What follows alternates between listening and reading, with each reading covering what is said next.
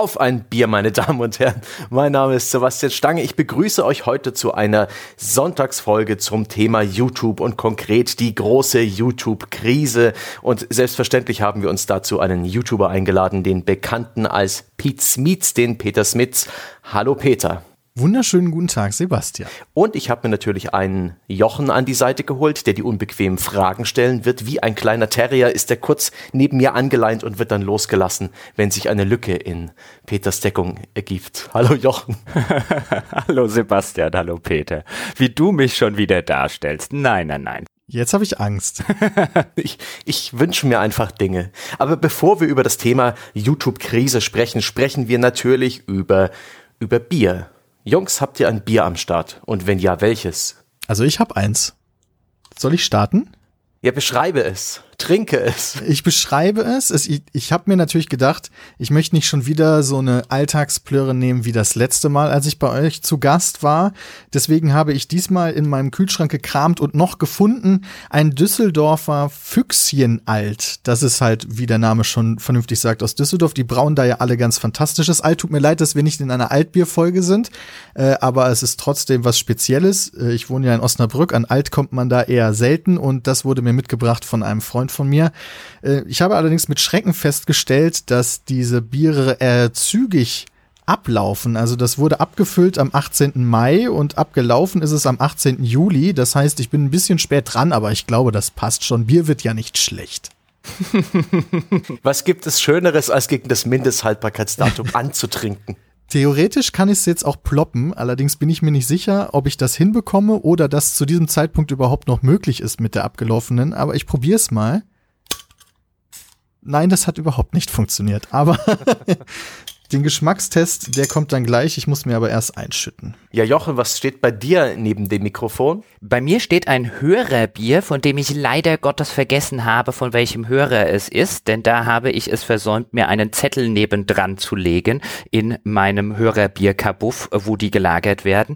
Es ist vom unbekannten Spender, dessen Namen ich vergessen habe, ein Detmolder Tusnelda Bier. Mhm. Das klingt aber auch interessant. Mhm. Detmolder Tusnelder Bier. Es ist auch eine sehr großbrüstige Wikingerin vorne drauf, die ein riesengroßes Bierglas hält und mehrere sieht aus wie römische Soldaten aus Asterix, die entweder lüstern auf das Bier oder auf die Tusnelda starren.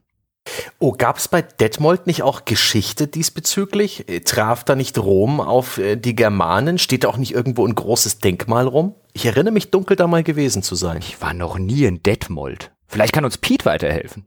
Ich war auch noch nie in Detmold, allerdings kann ich euch sagen, dass das Alt noch immer nach Alt schmeckt, also sehr gut. Vor allen Dingen nach Füchschen Alt, was äh, eine meiner Lieblingssorten aus Düsseldorf ist. Sehr schön. Bei mir steht ein Grieß auf dem Tisch. Das kommt aus äh, Geisfeld bei Bamberg. Das ist ein wunderbar hm, würziges, schon fast ein bisschen in die Richtung Pale Ale gehendes Landbier. Das hat einen sehr aromatischen Hopfen. Ich mag es sehr. Es ist keins, das man so schnell wegtrinken kann wie diese anderen süffigen Landbiere. Eher eins, wo der Geist auch mal innehält und ein wenig mit Schmecken und Erfahren beschäftigt ist. Ich mag es sehr gern. Hm. Ja, dann die Herren Prost. Prost. Prost. Ich sehe übrigens hier gerade bei meinem Tusnelda Bier, dass es laut probierclub.de das Bier des Jahres 2013 sei. Da wären wir schon bei Product Placement. Ha! Ist das jetzt die Überleitung? Willst du damit einsteigen ins ja. Gespräch? Gerhard Delling hat nichts gegen mich. Am Ende hat sogar noch ähm, die Brauerei diese Website gegründet und verschleiert das auf dem Etikett dann wären wir noch tiefer im Fahrwasser. Es ist auf jeden Fall ein sehr, sehr leckeres Bier, möchte ich hier an der Stelle dem unbekannten Spender dafür danken. Ein ausgezeichnetes Bier. Hast du auf die Prozente geschaut? Nicht, dass du jetzt heimlich äh, da niedergerafft wirst von einem 10% Bier, ohne es zu ahnen. Nein, ich habe vorher drauf geguckt. 4,8 Prozent, also ganz im normalen, harmlosen Bereich. Da muss man ja wirklich aufpassen bei manchen Sachen, die man von den Hörern geschickt bekommt. Dann kriegst du wirklich so eine 12 Prozent ein Liter Bombe oder so, hast nicht drauf geguckt und schon sagen die Leute wieder, warum war der Geber im Podcast so besoffen? Ob da wohl Vorsatz hintersteckt? Ich stelle mir das ja sehr viel unterhaltsamer vor, wenn ihr einfach mal alle total betrunken seid. Ich würde euch als Hörer vielleicht auch einfach immer nur sehr hochprozentige Biere zur Verfügung stellen. es gab ja mal die eine Folge, wo André auch so ein hochprozentiges Bier, das eigentlich so als Digestiv geplant war. Es stand auch extra so ein bisschen dabei. Der Hörer hatte extra noch so zwei Digestivgläser mitgeschickt und dann hat er sich die ganze Halbliterflasche von dem Zeug in einem Podcast in die Binde gelötet. Am Ende war es tatsächlich ein bisschen lustig. Das muss eine Folge sein, die ich leider verpasst habe. Ich muss ja sagen, dass ich immer noch sehr großer äh, ja, Fan, Zuhörer von, von Auf ein Bier bin. Allerdings habt ihr mittlerweile einen Output, da kommt ja kein Mensch mehr hinterher. Äh, ich versuche so viel wie möglich zu hören. Äh, früher war es einfacher, aber das ist ja nichts Schlechtes. Oh Mann, Masse, immer mehr Inhalte. Auch ein Thema, was wir gleich ansprechen werden. Und deswegen kommen wir doch mal langsam zu Potte. Sprechen wir über die große YouTube-Krise. Seit einigen Monaten und Wochen stellen YouTuber Videos mit reißerischen Headlines online nach dem Motto, ist YouTube am Ende, äh, ist meine Zukunft gefährdet, äh, ich weiß nicht mehr ein und aus. Es gibt große Probleme für kleinere, mittlere und auch etablierte YouTuber, weil plötzlich deutlich weniger Werbegelder fließen. Und das alles hatte seinen Anfang im 17. März 2017. Der Jochen hat das kurz recherchiert.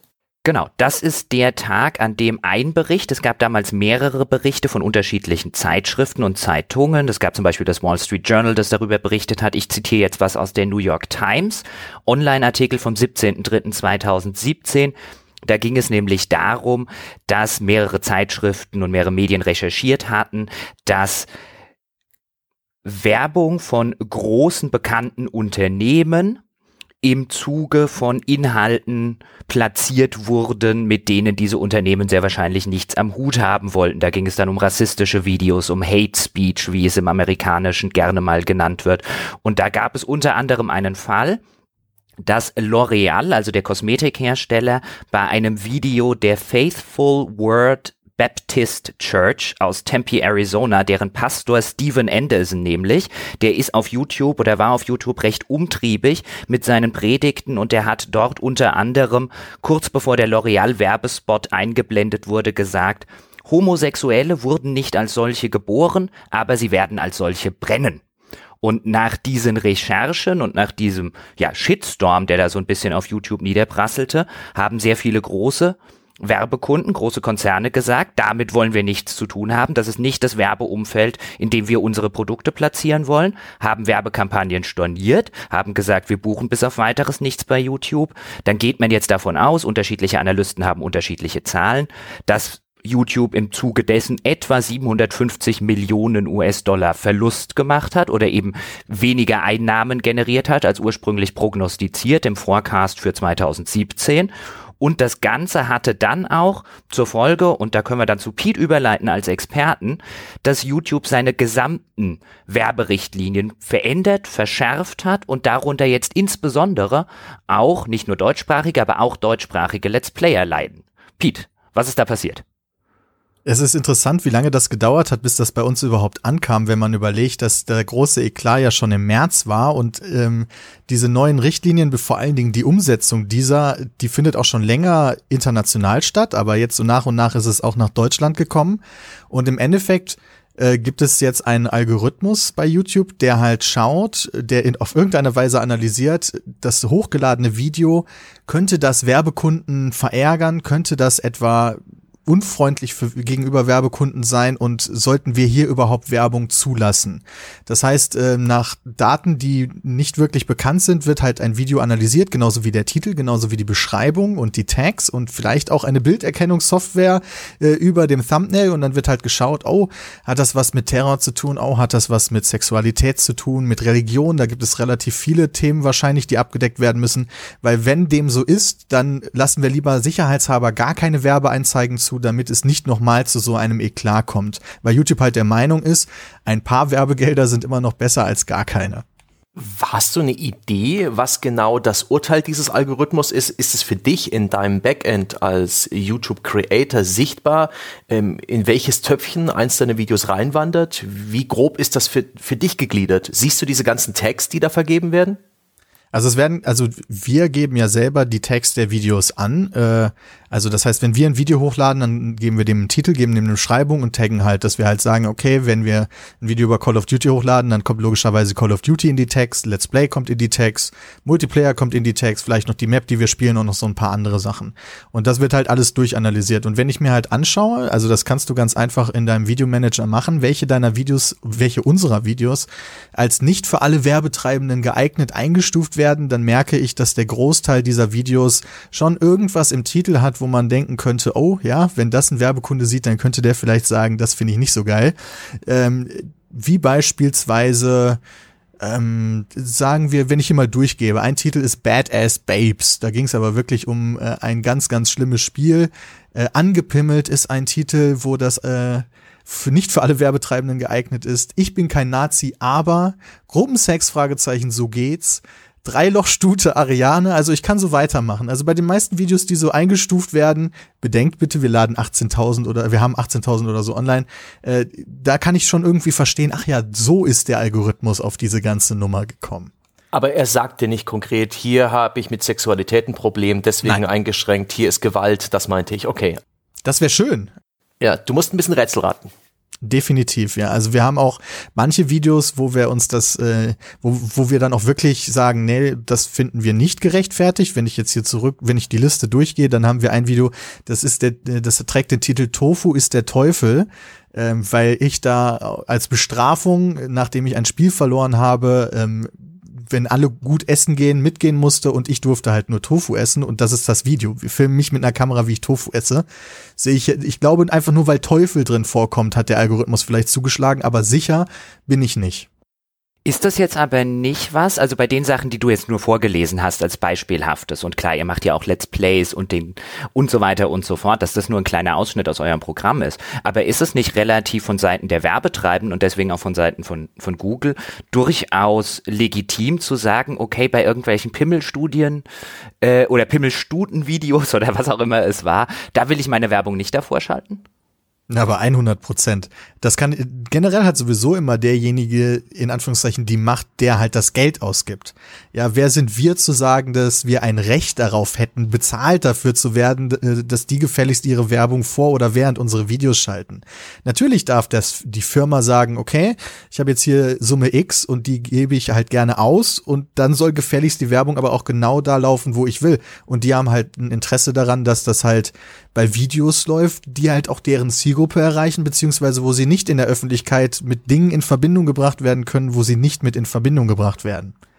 Aber jetzt war ja just der Fall, das finde ich ja ganz interessant und das hat man dann immer mal wieder gelesen, deswegen haben wir gedacht, das würden wir mal gerne auch en Detail aufarbeiten, weil man so aus so vielen verschiedenen Richtungen Sachen hört. Es hieß dann zum Beispiel von YouTubern, die sich explizit mit Call of Duty auseinandersetzen und dort so ihre Nische gefunden haben, dass anscheinend Call of Duty so ein bisschen getaggt wurde als kein äh, werberelevantes Umfeld, nicht für allgemeine Werbung geeignet. Und dann war natürlich die Frage, inwiefern greift das so ein bisschen in eine Spieleberichterstattung und so weiter ein.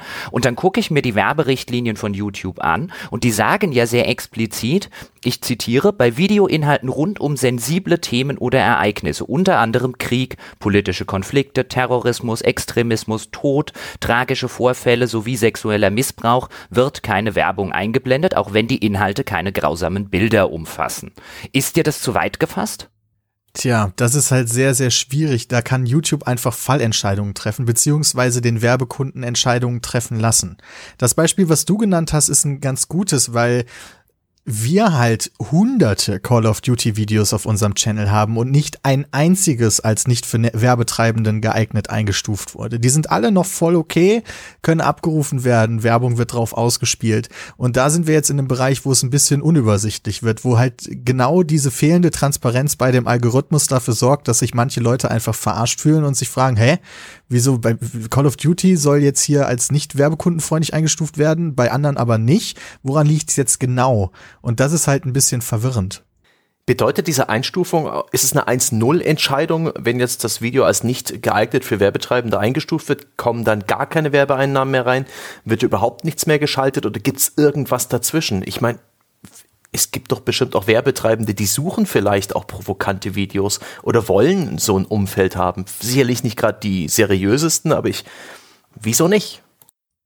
Ja, das ist tatsächlich so, dass im Endeffekt nicht für alle Werbetreibenden geeignet, so steht's bei uns im Videomanager hinter den entsprechenden Videos, bedeutet, dass halt nicht generell Werbung ausgeschlossen ist, sondern naja, Werbung dann schon speziell für solche Themen gebucht werden muss, was aber trotzdem tricky ist. Im, in der Praxis bedeutet das in der Regel, dass eigentlich keine Werbung ausgespielt ist, weil YouTube, also wer würde gerne Werbung vor Videos schalten, wo halt irgendwie sowas wie Dreilochstute im Titel steht? Ja, das wären dann wahrscheinlich Seiten, wo YouTube gar keine Werbung zulassen würde. Äh, aber grundsätzlich per Definition heißt das nicht, dass das Video komplett von Werbung ausgeschlossen ist.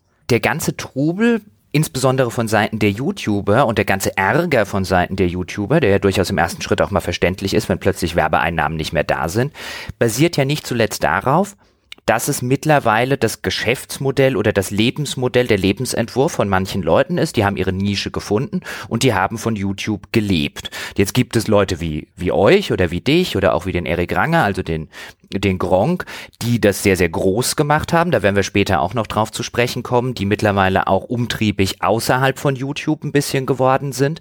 Aber vielfach hat man das ja insbesondere von den kleineren oder von den mittleren YouTubern gehört, die halt plötzlich gesagt haben und gerade von den Let's Playern, die plötzlich gesagt haben, hey, wir können davon nicht mehr leben. Unsere Existenzgrundlage ist dort irgendwie beeinflusst. Inwiefern aus deinem persönlichen Erfahrungshorizont und aus den Gesprächen mit Kollegen und anderen YouTubern und anderen Let's Playern, wie dramatisch ist das? Ja, das ist ganz interessant. Ich hatte zu dem Thema auch ein Video hochgeladen, wo ich halt drin erkläre, dass die Werbeeinnahmen sowieso bei vielen zurückgehen in den letzten Jahren, weil das Videoinventar auf YouTube viel schneller steigt als die äh, Werbekampagnen, die gebucht werden. Das heißt, der Top wird zwar langsam größer, aber darauf, wo aufgeteilt wird, das wird viel schneller größer.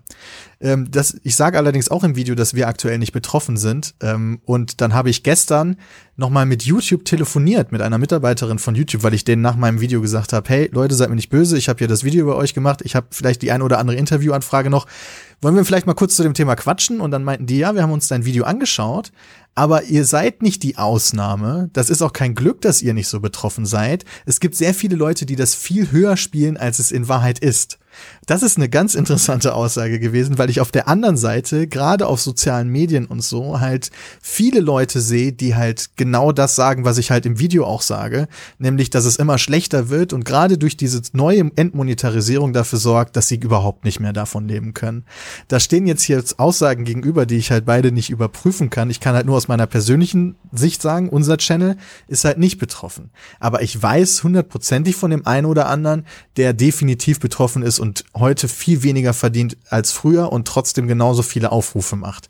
Also das ist halt sehr, keine Ahnung, undurchsichtig in dem Sinne. Es gibt die Beispiele, die du gerade ansprichst, die sich selbstständig dafür gemacht haben und jetzt auf einmal nicht mehr davon leben können. Definitiv. Die Frage ist, ob es in dem Ausmaß passiert, wie aktuell öffentlich dargestellt wird oder ob vielleicht sogar der eine oder andere die Chance ergreift, und vielleicht schon mal die Zuschauer insofern sensibilisiert, um sie näher dazu zu bringen, finanzielle Unterstützung zu leisten. Ich würde ganz gern mal genauer aufschlüsseln, wie man das als YouTuber selbst auch messen kann. Es gibt da diesen Faktor CTR. Ich würde den ganz gern erklärt wissen und auch wie er sich verändert hat in den letzten Jahren. Ähm, CTR, das ist auch geil. CTR. Ich habe mittlerweile, glaube ich, extrem viele Bezeichnungen dafür gehört. CTR. KPM, TKM. Nee, TKP ist der deutsche Begriff. TKP, CPM kenne ich auch. Das bedeutet im Endeffekt alles das gleiche. Die deutsche Bezeichnung TKP äh, bedeutet halt Tausender Kontaktpreis. Ich glaube, generell, das hat, das ist nicht nur bei Videos so, sondern das müsste eigentlich auch generell, wenn es um Online-Werbung geht, äh, ein Standardwert sein. Das heißt, im Endeffekt, wie viele Dollar beziehungsweise Euro verdient man für 1000 Werbeaufrufe? Also, äh, oder halt 1000 Views. Das ist halt natürlich total unterschiedlich. Ähm, wenn 1000 Leute ein Video schauen, bekommen ja nicht direkt 1000 Leute auch eine Werbung vor dem Video angezeigt. Da hängen extrem viele Faktoren äh, dazwischen. Beispielsweise ist ein Adblock installiert oder äh, hat derjenige schon 20 Videos gesehen, wo er Werbung von hatte. Dann sagt YouTube, okay, wir lassen ihm, wir geben ihm mal eine Pause und zeigen jetzt mal keine Werbung. Also da hängt viel halt äh, mit zusammen. Das heißt, der TKP, die, die gibt es in zwei Varianten. Einmal in äh, in echte TKP und einmal in relative. Ich weiß nicht, ist das verständlich? Soll ich das nochmal genauer erklären? Ich denke, das ist okay. Der Preis, den man für 1000 ausgelieferte Anzeigen bekommt. Das Geld. Genau. Oder halt der Preis, den man für 1000 Views bekommt. Das ist halt auch ein sehr relevantes Thema äh, bei YouTubern immer. Jetzt muss ich mal hier kurz schauen. Äh, das ist nämlich eine ganz interessante Sache, weil das habe ich nämlich extra auch für mein Gespräch mit YouTube nochmal nachgeschaut. Und unser TKP ist in den letzten vier Jahren sehr, sehr stabil. Tatsächlich. Ja, also total. Da gab's, da gibt's natürlich immer ein kleines Hoch und Runter, aber immer nur in der Nachkommastelle, die natürlich extrem viel ausmacht. Ähm, aber nichtsdestotrotz hat sich da erstaunlich wenig geändert in der Zeit, äh, in den letzten vier Jahren. Das letzte Jahr war das durchaus schlechteste. Jetzt 2017 geht sogar wieder leicht hoch. So auf unser gesamtes Inventar gesehen. Und das ist tatsächlich eine ganz faszinierende Sache. Das heißt, bei uns hat sich eigentlich nicht viel geändert, was so äh, die relative Werbeauszahlung angeht. Und das finde ich ganz faszinierend. Ja, ich, äh, ich, ich kenne halt Tweets von bekannten YouTubern. Nehmen wir zum Beispiel Donkey, äh, auch bekannt als Videogame Donkey, der sehr populär im englischsprachigen Raum ist. Der, der ist fantastisch, der macht fantastische ja. Videos. der hat vor einer Weile auf Twitter eine, eine Kurve gezeigt, dass er einen äh, Average CPM hatte, wo ich meine, dass es eine ähnliche Währung ist. Es ist genau das gleiche. CPM ist exakt Von 2,0 im April 2017 und jetzt knapp über 0,5 was ja praktisch nur noch ein Viertel ist des ursprünglichen. Und das widerspricht sich halt auch komplett mit dem, was du erzählst. Absolut. Und ich kann, ich kann dir auch sagen, dass unser CPM deutlich über beiden Werten liegt. Und das finde ich halt so faszinierend. Ich weiß nicht, warum. Das, also das, das, ich weiß nicht mal, ob YouTube dir erklären könnte, warum das so ist. Ich weiß es einfach nicht. Das ist aber auch eine gewisse Lebensrealität als YouTuber, dass man mit dieser großen Blackbox YouTube zusammenarbeitet, wo man oben was reinkippt und es kommen Videos auf der Website und man bekommt irgendwas zurück. Aber wie das alles funktioniert, ist eigentlich ein bisschen ein Rätselraten, nicht wahr? Du hast da nicht die volle Transparenz. Ja, 100 Prozent. Also da muss man einfach mal hoffen. Deswegen so diese Abhängigkeit, die man sich mit YouTube geschaffen hat, die ist schon immer gefährlich gewesen. Das war uns eigentlich auch immer schon klar, als wir es äh, professionalisiert haben, als wir unsere Firma gegründet haben. Deswegen haben wir schon äh, letztes Jahr, Anfang letztes Jahr, sogar das Jahr davor, glaube ich, angefangen an unserem eigenen Portal zu arbeiten, an pizmit.de und äh, angefangen da teilweise exklusive Inhalte zu liefern und so ein bisschen wegzukommen von der totalen Abhängigkeit von YouTube. So und Gott sei Dank hat sich das mit den Streams ja ein bisschen aufgeteilt. Twitch bleibt weiterhin die äh, Anlaufstelle Nummer eins für Streams. Ähm, YouTube hat da versucht reinzustechen mit YouTube Gaming, aber das hat nicht wirklich funktioniert. Also die größten Streamer sind weiterhin bei YouTube, äh, bei Twitch geblieben. Und äh, je mehr Verschiedenes es da gibt, desto besser ist es eigentlich für den Künstler. Aber sich halt nur auf YouTube zu konzentrieren und davon auszugehen, dass das jahrelang funktionieren wird, das ist auch äh, gefährlich. Ich finde das wirklich ganz interessant, dass du sagst, bei euch habe sich nichts geändert. Gleichzeitig hat jetzt ja der Gronk so ein bisschen, also er hat jetzt nicht angekündigt, er will sich von YouTube zurückziehen oder so, aber er hat schon mehr oder weniger zu verstehen gegeben, dass er ein bisschen frustriert ist von der Plattform und dass er gleichzeitig ebenfalls, wie du das gerade so ein bisschen angedeutet hast, dass er seine eigenen Sachen ausbauen will, sein Gronk.de, sein Gronk.tv, was vielleicht Streams angeht oder was vielleicht auch äh, ein Backlog von Videos angeht. Woran liegt es, dass obwohl bei dir jetzt nichts zu erkennen ist und ich jetzt zumindest auch von Gronk nicht gehört habe, dass der plötzlich äh, massive Werbeeinbrüche gehabt habe. Woran liegt es, dass aber selbst die größeren oder die großen YouTuber sagen, wir müssen uns von dieser Abhängigkeit lösen, wenn doch bei euch gar nichts passiert? Was halt, wenn ich das richtig verstanden habe, Erik, also Gronk so sehr auf die Palme gebracht hat, ist halt die Tatsache, dass bei ihm nicht nur Videos entmonetarisiert wurden, sondern tatsächlich von der, also komplett gesperrt, dass die gar nicht mehr abrufbar waren. Teilweise von Let's Plays, die halt schon äh, lange, lange zurückliegen. Also Edna bricht aus, ist da jetzt genau das spezielle Beispiel. Das ist ja ein, ich weiß gar nicht, ab wie vielen Jahren das ist, sechs oder zwölf, ähm, Adventure, Point-and-Click-Adventure, wo dann vereinzelt Folgen des kompletten Let's Plays dann einfach nicht mehr abrufbar waren. Und das äh, ist ist natürlich ärgerlich für die Leute, die sich dann gerne nochmal das komplette Let's Play anschauen würden. Äh, die können dann halt auf einzelne Folgen nicht zugreifen. Und das kann ich auch verstehen, dass das für Ärger sorgt und man dann sagt, okay, dann suche ich mir eine Plattform, äh, wo das geht. Okay, also da geht's dann weniger um die Entmonetarisierung, da geht's dann wirklich mehr darum, dass da anscheinend, also warum man Entner-Bericht auslöschen sollte, ist mir jetzt auch äh, nicht ganz begreiflich. Weil so als komplett Außenstehender könnte man ja wahrscheinlich ein bisschen den Eindruck gewinnen, hm, jetzt sind gerade bei den Let's Playern die Werbeeinnahmen anscheinend zurückgegangen. Zumindest das ist das, was man in der Öffentlichkeit immer hört. Deswegen finde ich interessant, dass du da so eine gegensätzliche Erfahrung bei euch gemacht hast. Aber haben die denn einen Anspruch auf diese Werbegelder? Also vielfach wirkt es oder kann das ja so wirken, als stünde da jemand und sage, mir stehen diese Werbeeinnahmen doch zu. Ist das so? Würdest du das so sehen? Nee, 100%ig nicht. Das habe ich ja vorhin auch schon mal gesagt. Äh, wer wem was zusteht, das entscheidet derjenige, der gibt. Also in, in dem Fall halt der, der Werbekunde. Der sagt halt, ich möchte mein Geld genau dafür ausgeben und niemand hat ein Recht darauf, dem das irgendwie abzunehmen. Ähm, das gefällt mir auch nicht besonders, die Darstellung, die da teilweise gewählt wird, die Worte, die da teilweise auch in der Öffentlichkeit gewählt werden, weil das ähm, auch negativ auf uns zurückfallen kann, weil das halt so ein gewisses Entitlement irgendwie, ich weiß nicht, wie ich das genau sagen soll, so äh, suggeriert, ähm, die, dass ich halt nicht vertrete. Äh, ich verstehe nichtsdestotrotz die Frust bei den Leuten, die sagen, das ist echt blöd. Ich habe meine Leidenschaft zum Beruf gemacht und das funktioniert jetzt nicht mehr. Das ist, äh, das ist äh, eine persönliche Katastrophe. Aber dann einfach immer nur zu sagen, YouTube schafft sich ab, äh, das kann doch wohl nicht wahr sein, äh, auf den Tisch zu hauen, das ist äh, meiner Meinung nach nie die richtige Herangehensweise. Und ich bin, also den meisten Frust löst sicherlich diese gefühlte Willkür, Willkür aus, die halt bei der Entmonetarisierung allerdings auch, wie bei Gronk jetzt beispielsweise, bei der äh, kompletten äh, Sperrung der Videos halt so gefühlt mitkommt. So, dass man einfach da sitzt und sagt, okay, mir wurde jetzt mein Lebensunterhalt entzogen und ich weiß nicht mal genau warum. Und das ist natürlich äh, wahnsinnig frustrierende Situation. Und inwiefern man da jetzt aus dieser Situation wieder rauskommt, ist ja die Frage, wechselt man auf Alternativen? Ich habe ja in meinem Video Patreon immer vorgeschlagen, also selbst mit einer sehr geringen Zuschauerzahl kann man ja immer noch äh, gut davon leben. Ihr seid ja auch äh, Superstars auf der Plattform sozusagen. Ihr seid sehr nischig, nischig gestartet und habt ja mittlerweile da echt gute Einnahmen, dass ihr wachsen und wachsen könnt. Äh, ich finde die Plattform super. Das wäre vielleicht eine Idee und von manchen YouTubern wird das ja auch schon genutzt, aber dann einfach nur auf Twitter zu gehen und zu sagen, YouTube stinkt, das bringt, glaube ich, niemanden wirklich weiter. Hinzu kommt, der Frust wird nur noch verstärkt von der ähm, von den Inhalten, die bei YouTube prominent platziert werden. Ja, da rede ich dann vor allen Dingen von den sogenannten Trends.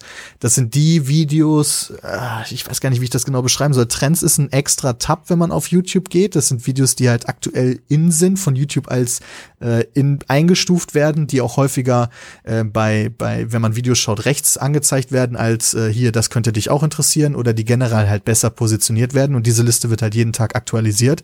Und viele sagen halt, da ist nur noch Bullshit drin.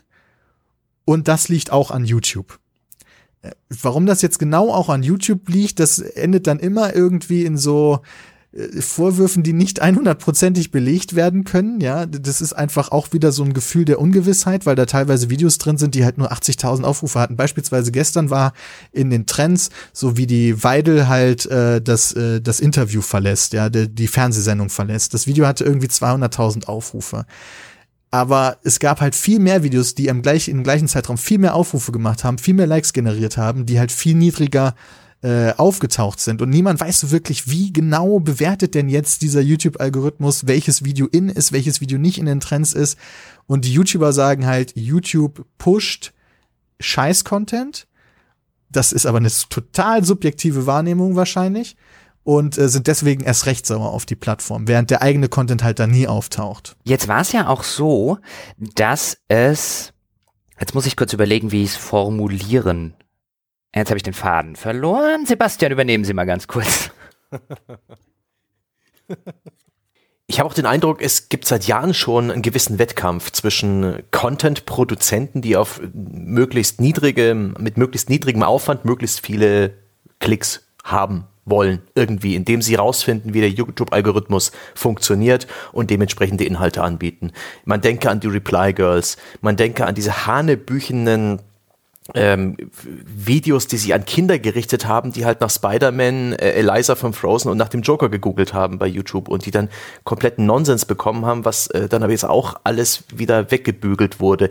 Ähnlich wie beim Thema SEO scheint es da so ein Ringen zu geben zwischen den, zwischen Google, äh, und ich, ich glaube, Google hat tatsächlich ein, die Absicht, gute Inhalte nach oben zu bringen und den Algorithmus auch wirklich gut arbeiten zu lassen. Ich glaube nicht, dass sie es böse meinen. Und äh, da gibt es auf der anderen Seite halt äh, Content-Produzenten, die versuchen, das aber für sich auszunutzen. Ähm, eine verrückte Situation, die hast du ja sicherlich auch schon über die Jahre verfolgt. Definitiv, das ist ein ewiges Hin und Her. Ähm, das Beispielsweise konnten damals nur verpartnerte Kanäle Thumbnails schalten. Also damals gab, äh, als es diese, als damals auch nur verpartnerte Kanäle Werbung anzeigen konnten. Und alle, die keinen Partnerstatus hatten, konnten nur aus drei ähm, ähm, quasi Snaps aus dem Video auswählen. Also drei Screenshots aus dem Video konnten, wurden von YouTube rausgesucht und die konnten eins von diesen drei nehmen, um das als Thumbnail festzulegen. Und die Ersteller der Videos sind dann dahinter gekommen, dass YouTube immer die gleichen Zeiten nimmt und haben dann extra in dem Video besonders interessante Bilder kurz eingeblendet, damit das dann in der Vorauswahl von YouTube auftaucht. Ja, das ist allerdings schon jetzt Jahre her. Aber so geht das immer weiter. YouTube hat Views mehr bewertet, dadurch ist Clickbait mehr geworden. Ähm, und deswegen, und, und so, dazu gibt es mit Sicherheit noch ein paar andere Beispiele, die mir jetzt gerade nicht einfallen, aber aktuell der heiße Scheiß, wie es so schön heißt, ist die sogenannte Watchtime. Danach, laut YouTubes eigene Aussage, wird am meisten bewertet. Und Watchtime bedeutet, wie lange wird das Video tatsächlich geschaut? Das ist auch so ein Ding, um erstens gegen Clickbait vorzugehen und zweitens aus YouTubes Perspektive die Person, die das Video schaut, möglichst lange auf der Plattform zu halten. Das heißt, YouTube analysiert, jemand klickt aufs Video, wie lange bleibt er bei der Stange? Schaut er, äh, sorry Sebastian, wie lange äh, schaut er sich das an? Von vorne bis hinten oder nur die ersten fünf Sekunden? Und wenn es nur die ersten fünf Sekunden sind, dann wird das Video halt gnadenlos abgestraft, taucht halt viel seltener auf und ähm, das ist halt eigentlich, wenn man so nachdenkt, eine ganz clevere Herangehensweise. Folge ist davon wiederum, die Leute machen halt möglichst lange Videos, damit die Leute, weil absolute Watchtime über relativer Watchtime gewertet wird, was eigentlich auch wieder ein gewiss ein bisschen hm. absurd ist. So. Äh, gleichzeitig wurden Midrolls eingeführt, um ähm, quasi gegen sinkende Werbeeinnahmen vorzugehen. Das heißt, Videos können unterbrochen werden von, von Werbung. Äh, allerdings erst ab zehn Minuten, um die äh, Nutzer nicht zu stören, dass nicht in drei Minuten direkt irgendwie 20 Werbung angezeigt werden. Was dafür gesorgt hat, dass alle YouTuber, nicht alle YouTuber, aber YouTuber, die gerne solche Systeme ausnutzen, ähm, ihre Videos absichtlich über zehn Minuten gestreckt haben. Das ging so weit, dass selbst sehr populäre YouTuber sogar einfach ein sechs Minuten Video hatten und dann noch viereinhalb Minuten Blackscreen dran gehängt haben, damit sie in den sechs Minuten trotzdem eine Midroll schalten können. Und so ist das wirklich, wie du sagst, ein ewiges Hin und Her. Es ist total absurd aus meiner Perspektive, aber so ist es halt. Mir ist wieder eingefallen, Moment, ja, mir ist wieder eingefallen, was ich vorhin fragen wollte, als ich den Stab an Sebastian übergeben musste. Oder die Stange an Sebastian. Haha, wenn wir jetzt hier schlechte Witze gleich im Duett machen. Oh Mann. Und zwar, ich habe ein bisschen tiefer nachgelesen, also versucht, Stimmen rauszufinden von Leuten, die jetzt just aus dieser ganzen Werbeindustrie kommen. Und ich habe bei der Recherche den ein oder anderen durchaus gefunden von größeren Werbeagenturen, die global operieren und bei denen man schon denken könnte, okay, die haben dann auch wirklich was mit L'Oreal und Pepsi und Walmart und so weiter, also die, die sich da zurückgezogen haben, durchaus zu tun. Und da hat man das ein oder andere Mal gelesen von den Leuten, ähm, gerade auf so Branchenseiten, dass es hieß, das kam nicht überraschend, diese große YouTube-Krise oder die Adpocalypse, wie es teilweise im Englischen dann genannt wurde, weil man schon Jahre darauf hingewiesen habe bei YouTube, dass YouTube nicht in der Lage sei, die sogenannte Brand Safety zu gewähren. Das bedeutet auf Deutsch dann so viel wie die Markensicherheit, also dass die Marke wirklich nur in einem Umfeld, einem Werbeumfeld gezeigt wird, in der man garantiert weiß, dass sie nicht in den falschen Hals geraten kann. Und meine Frage wäre jetzt so ein bisschen, wenn wir davon ausgehen, dass es auch wirklich insbesondere Spiele-Content jetzt betroffen hat, diese Krise, und dass es die Fälle tatsächlich gibt, auch wenn sie vielleicht, wie, wie vorhin schon angeklungen sind, ein bisschen übertrieben dargestellt werden oder ein bisschen tendenziös dargestellt werden, weil man natürlich immer nur die Leute hört, die ein Problem haben und vielleicht weniger die Leute, die gar kein Problem haben, so wie ihr jetzt.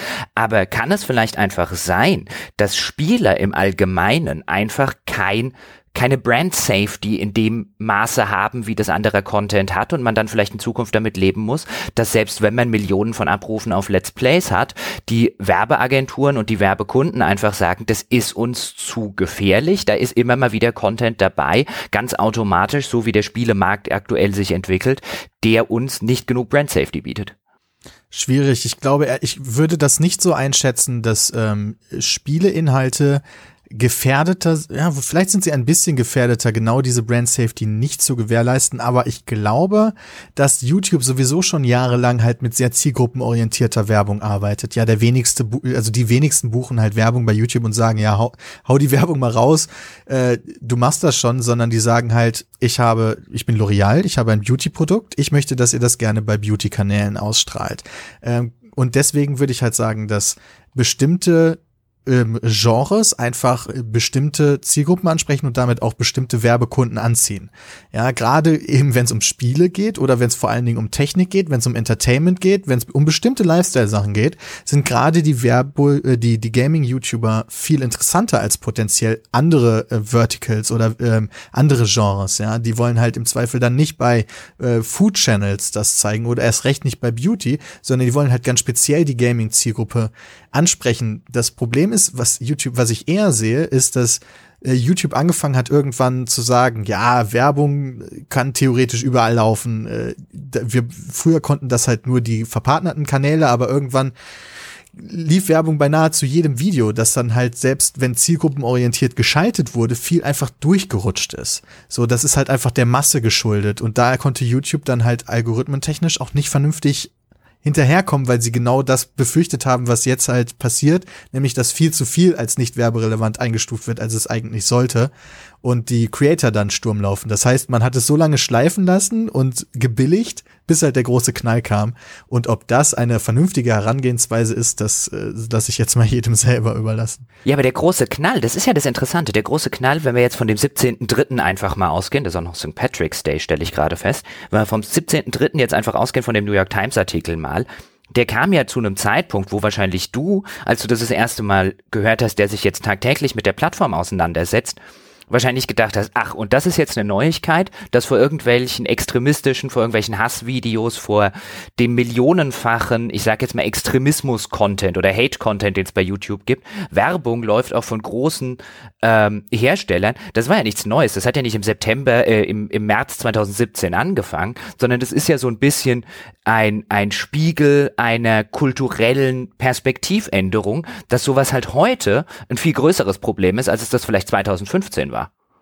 Also ich glaube tatsächlich, dass die entsprechenden Firmen, die die Werbung gebucht haben, dass denen das so einfach gar nicht bewusst war. Also du hast recht, dass das jetzt für uns nicht so überraschend kam. Wir kennen die Plattform, wir wissen, dass bei YouTube viel durchrutscht. Ja, wenn man tief genug sucht, dann wird man auch Pornografie finden, dann wird man erst recht rechts, rechtsextremes Gedankengut finden, man wird halt Terrorsachen finden, alles, was man will im Zweifel, weil halt, ich weiß nicht, ob es heute noch so ist, aber so war es halt immer. Man muss halt nur tief genug suchen und YouTube wird diese Sachen niemals pushen. Ähm, ich habe allerdings, das muss ich zugeben, äh, nie groß darüber nachgedacht, okay, da könnte auch Werbung vorlaufen. Okay, das könnte Leute ja doof finden. Also so weit ist mein Gedankengang tatsächlich nie gegangen. Ähm, und selbst wenn er so weit gegangen wäre, weiß ich nicht, ob ich zu YouTube gegangen wäre und denen gesagt hätte, äh, Leute, wisst ihr das eigentlich? Das könnte euch einfach vielleicht, äh, das könnte euch ja mal vielleicht richtig schaden. Also das ist halt einfach so ein Hinterkopfding gewesen wo ich zumindest persönlich mir nie so richtig Gedanken drüber gemacht habe, sondern einfach, ja, das, das gibt's, diese Problematik gibt's. Aber wie willst du es machen bei den ganzen Videos? Geht ja nicht anders. So war dann halt wahrscheinlich immer meine Herangehensweise. Jetzt haben wir aktuell den Fall, dass der Alphabet-Konzern, dem Google gehört und dem auch YouTube gehört, äh, angefangen hat, die dieses Problem eben mit Algorithmen zu beheben, äh, um den Werbetreibenden die Sicherheit zu geben, dass sie ein gutes Werbeumfeld für ihre Werbung haben. Und dieser Algorithmus arbeitet halt nicht 100% perfekt. Siehe das ganze Drama rings um das, äh, um, um das neue System. Wie schätzt du ein, wie wird das weitergehen? Ist, sind das jetzt bloß die Kinderkrankheiten? Sind es die ersten G-Probleme eines neuen Systems? Braucht dieser Algorithmus vielleicht einfach noch viel mehr äh, Feedback von äh, Betreiberseite? Kannst du dir vorstellen, dass das langfristig wieder gut läuft? Dass es einfach bloß eine holprige Phase ist? Oder hat sich jetzt dauerhaft was verändert für YouTube-Treibende? Ich glaube, es wird definitiv besser werden. Deswegen sagt YouTube auch, ähm, ja, unser Algorithmus ist weit davon entfernt, perfekt zu sein. Aber bitte, bitte, bitte benutzt jedes Mal, wenn wir ein Video von euch beanstanden, die äh, Funktion, dass ihr eine manuelle Überprüfung anfordert. Das kann man machen, das haben wir auch schon gemacht. Und da muss halt tatsächlich jemand vor Ort bei YouTube drüber schauen und dann halt sagen, oh, da hat der Algorithmus einen Fehler gemacht oder halt auch nicht. Und der Algorithmus ist halt so eine lernende Maschine. Der soll das dann über Zeit hin checken. Ähm, Nichtsdestotrotz ändert sich, glaube ich, langfristig etwas, weil, glaube ich, auf YouTube viel mehr Sachen äh, mit Werbung versehen waren, die eigentlich aus Sicht der Werbekunden nicht unbedingt mit Werbung versehen sein sollten. Ja, wenn wir jetzt bleiben, wir bleiben im Bereich Gaming. Riesiges Thema schon immer gewesen, ist vielleicht nicht mehr ganz so riesig wie früher, aber immer noch relevant ist Gambling. Gambling-Seiten und wenn es auch nur um CSGO Skin Gambling geht, ja, das ist halt äh, Kisten öffnen, solche ganzen Nummern, das hängt ja alles zusammen. Wahnsinnig populär auf vielen großen YouTube-Channels. Kein Thema, mit dem sich unbedingt äh, verschiedene Werbekunden in Verbindung gebracht sehen wollen. Und ich glaube, selbst wenn der Algorithmus selbst wenn die manuelle Überprüfung einfordern, wird der YouTube-Mitarbeiter sagen, nee Leute, das passt unter Gaming. Das wird jetzt halt ab jetzt, wir müssen halt die Regeln schärfer umsetzen. Und ich glaube, da ist halt viel mehr erlaubt gewesen und ich glaube, da wird sich langfristig durchaus was, was ändern, ja, durchaus. Aber äh, nicht für alle, sondern halt nur für Leute, die halt wirklich Sachen anbieten, wo, wenn man jetzt mit diesen Videos tatsächlich zum, zu Coca-Cola gehen würde und sagen würde, hey, würdet ihr davor gerne Werbung schalten, würde Coca-Cola sagen, nee. Für die wird langfristig tatsächlich äh, das ein bisschen schwieriger werden auf YouTube.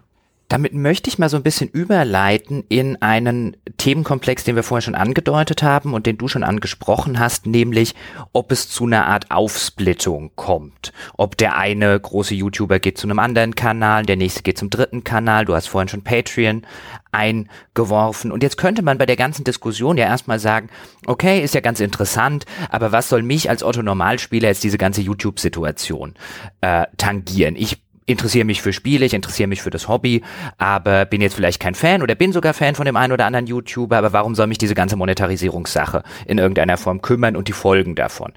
Und da finde ich ja ganz spannend. Man könnte ja argumentieren oder man könnte die Frage stellen, ist Minecraft eins der meistverkauften Videospiele und Computerspiele aller Zeiten, weil das so viele Let's Played haben? Haben das so viele Let's Played, weil es eins der meistverkauften Spiele ist? Ich würde sagen, da gibt es Synergieeffekte, da gibt es Wechselwirkungen, die da stattfinden. Und wenn diese man sieht es jetzt ja auch übrigens mittlerweile, wie, wie häufig gezielt YouTuber, Let's Player oder die sogenannten viel zitierten Influ Influencer von Spieleherstellern gezielt angegangen werden, gezielt gebucht werden, ähm, um die Markenbotschaft nach draußen zu schicken. Und da würde mich interessieren, Pete, wenn sich das Ganze aufsplittet, und wenn vielleicht der ein oder andere auf Patreon geht und dort eher über User-Einnahmen statt über Werbeeinnahmen sich finanziert, wie siehst du da die Zukunft? Glaubst du, es kommt zu einer großen Aufsplittung und äh, was, was macht das mit der Medienlandschaft? Weil die Medienlandschaft hat letztlich natürlich auch Einflüsse darauf, welche Spiele erscheinen. Also ich bin, also ich will, ich weiß nicht, ob ich es als Aufsplittung bezeichnen würde, wenn man zwar auf der Plattform YouTube bleibt und einfach nur sich die Einnahmen dann von Patreon holt. Oder ich verstehe dich falsch. Wieso ist das schon eine Aufsplittung? Weil dann ja zumindest auch die Frage, wenn du dir die Einnahmen von Patreon holst, was machst du denn dann zum Beispiel bei Sachen, die jetzt gesponsert werden? Oder wo jetzt ein Hersteller kommt und sagt, hier hast du Geld dafür, dass du mein Spiel let's playst. Das hat ja gleichzeitig schon der User bezahlt. Okay, ja. Würdest du das dann trotzdem machen oder würden, hätten wir anderen Content? Das ist tatsächlich, das könnte interessant sein. Das ist halt die Frage, wie man sein Patreon aufbaut. Da müsste halt relativ klar kommunizieren, ob man weiterhin so Brand Deals annimmt oder nicht. Aber äh, generell sehe ich da erstmal keinen Ausschluss zueinander. Also solange man bei YouTube bleibt und die Reichweite behält, das ist halt so ein bisschen das Interessante. Wenn wenn's halt, wenn Leute jetzt auf eine andere Plattform wechseln, dann wird's ganz spannend, weil die andere Plattform halt lang nicht die Reichweite bieten wie YouTube. Also Twitch bietet ja mittlerweile auch die Möglichkeit, dass man da Videos hochlädt. Dieses äh, sagen umwobene, umwogene Witme wird immer mal wieder von YouTubern äh, zitiert und ich bin mir nicht sicher, ob sie das einfach nur als äh, keine Ahnung, als Druckmittel gegen YouTube verwenden oder ob sie tatsächlich planen, da ihre Videos hochzuladen, weil die Seite nicht wirklich so gut ist wie YouTube. Ähm, aber ich glaube, dass das gar nicht so ein, also ich glaube, alle werden bei YouTube bleiben und manche Leute werden halt mit Patreon überleben, manche werden mit Ads überleben und manche werden halt auch weiterhin diese Ad-Deals benutzen. Das Interessante ist nämlich, dass das alles Hand in Hand geht. Das heißt, wenn du von YouTube eingestuft wirst als jemand, der Brain Safety gewährleistet und äh, dann auch Werbung bei dir geschaltet wird, wirst du in der Regel wahrscheinlich auch eher an äh, Deals mit direkten Kunden kommen, ja, also an Kooperationen mit Kunden, weil du halt das, wenn YouTube dich schon so einschätzt, dann wird der dich wahrscheinlich auch einschätzen. Und wenn YouTube dich schon als jemand einschätzt, der vielleicht ein bisschen sketchy ist, dann wird halt eventuell auch die Firma, mit der du zusammenarbeiten willst, sagen, nee, mit dem wollen wir eigentlich nicht zusammenarbeiten.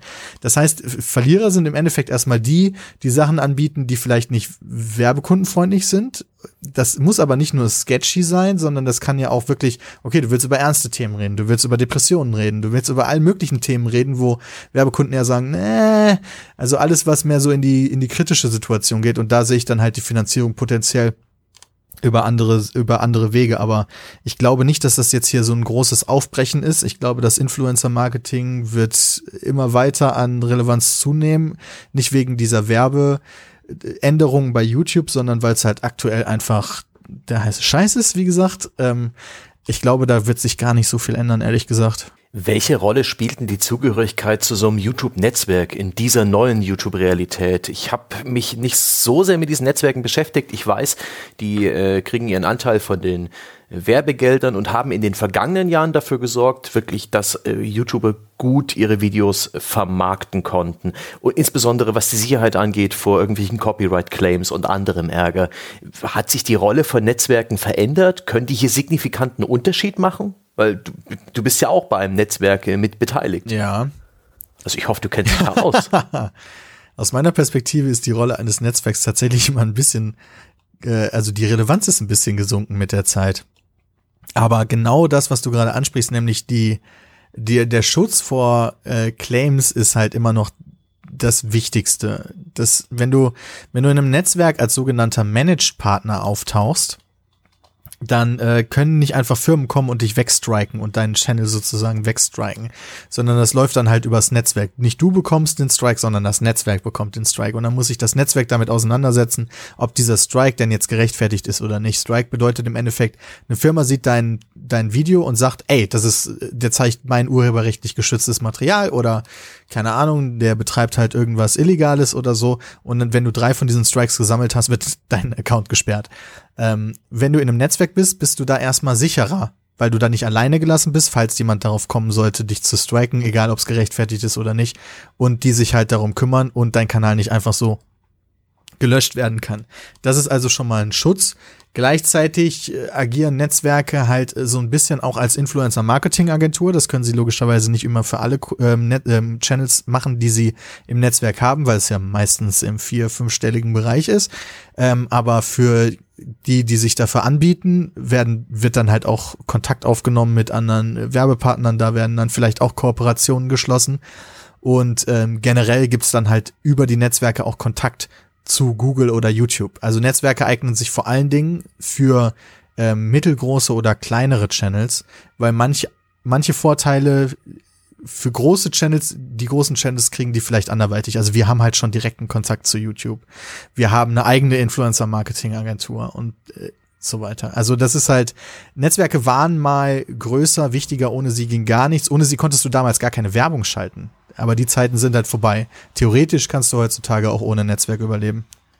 Weil du es gerade schon angesprochen hast, nämlich du hast gesagt, Influencer seien momentan der heiße Scheiß.